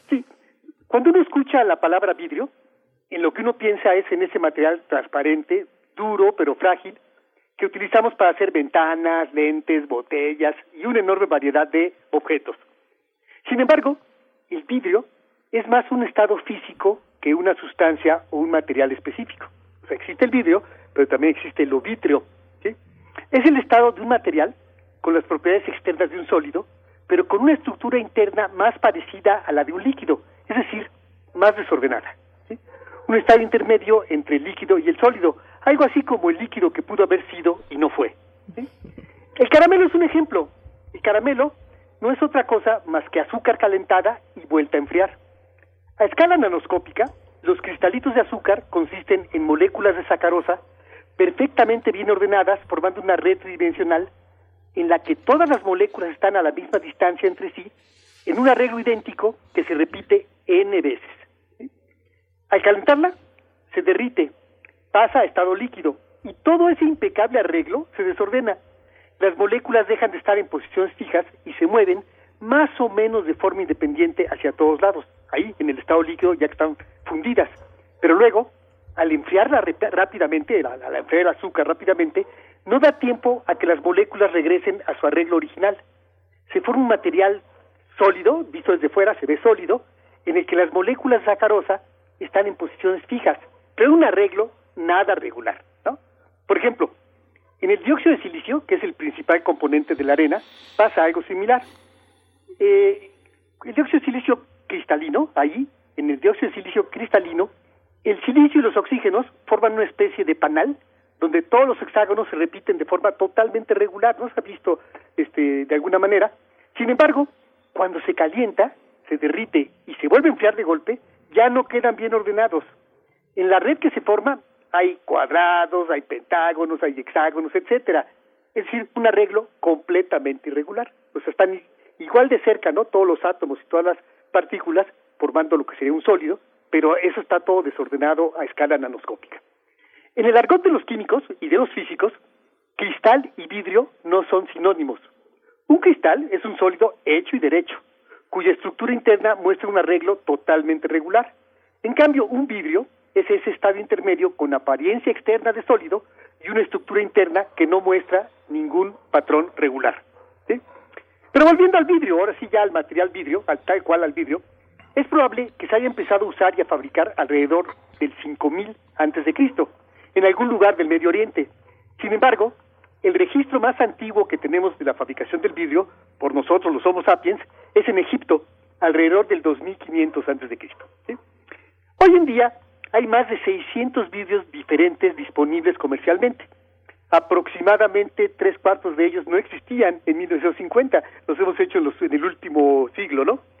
La mayoría de estos vídeos se clasifican en tres categorías básicas. El vídeo común, el vidrio resistente al calor y el vidrio de plomo. El vidrio común pues, es el más importante, 90% de todo el vidrio que hay es este tipo de vidrio, el cual es menos costoso, es fácil de fundir y de fabricar, es muy duradero y este por supuesto es el que se utiliza más ¿no? para fabricar botellas, frascos, ventanas, bombillas, todo. ¿sí? Eh, de cada 100 gramos de vidrio, 72 gramos son de dióxido de silicio, el mismo de la, de la arena. ¿sí? 15 gramos son de óxido de sodio y 10 gramos de óxido de calcio. Y lo que sobra es óxidos de otros elementos. Entonces, este vidrio tiene una resistencia térmica limitada. Pues todos sabemos ¿no? que si lo calentamos y luego lo enfriamos de golpe se quiebra. ¿sí? Pero para eso es el, siguiente, la siguiente categoría, el vidrio resistente al calor. Este, la única característica eh, espe- especial o distinta que tiene es que contiene 12% de óxido de boro. Y esto lo hace sumamente resistente a los cambios bruscos de temperatura.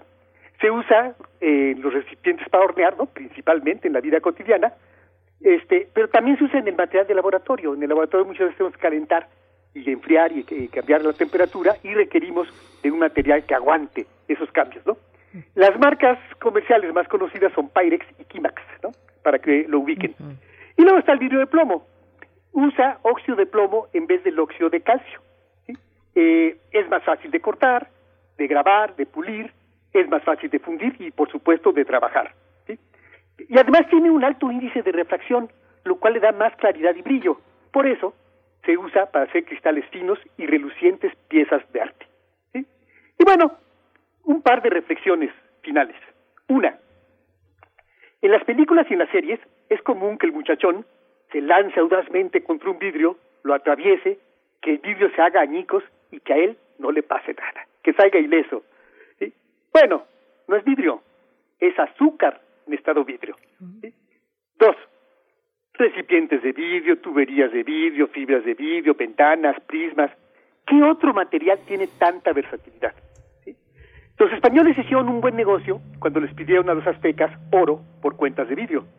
Quizá hoy, en el siglo XXI, el buen negocio sea lo contrario, recibir vidrio a cambio de oro. Querido doctor Plinio Sosa, nos quedamos maravillados de verdad pensando en tanto que desconocemos a veces, bueno, hablo por mí en realidad, pero bueno, y no sabía que era el azúcar en estado de vidrio, lo que utilizan pues en esta, lo que es la, la utilería de algunas películas para hacer estas imágenes donde atraviesan los, los portales y las ventanas y demás, pues siempre es un aprendizaje y muy disfrutable poder conversar contigo, doctor Plinio Sosa, y cerrar de esta manera nuestro, nuestro espacio. Si, si fuera vidrio de verdad, sería difícil romperlo. Sí. Y aparte, saldrían todos cortados, ¿no? Sí. Tú te debes de acordar, Plinio, de el ojo de vidrio de Porfirio Cadena, ¿no? Su mirada, su mirada vítrea, ¿te acuerdas? Sí, cómo no, por supuesto, su mirada vitria, es cierto. Pues bueno, muchas gracias. Como siempre, doctor Plinio Sosa, en ocho días nos volvemos a escuchar si tenemos suerte y si nos lo permites. Muchas gracias. Sí, claro, de hoy en ocho nos escuchamos. Hasta luego. Hasta, Hasta pronto. Gracias a todo el equipo, a ustedes por su escucha. Mañana a las 7 de la mañana, hora del centro, nos volvemos a encontrar si nos lo permiten. Gracias, Miguel Ángel Quemain. Gracias, Berenice Camacho. Esto fue Primer Movimiento. El mundo desde la universidad.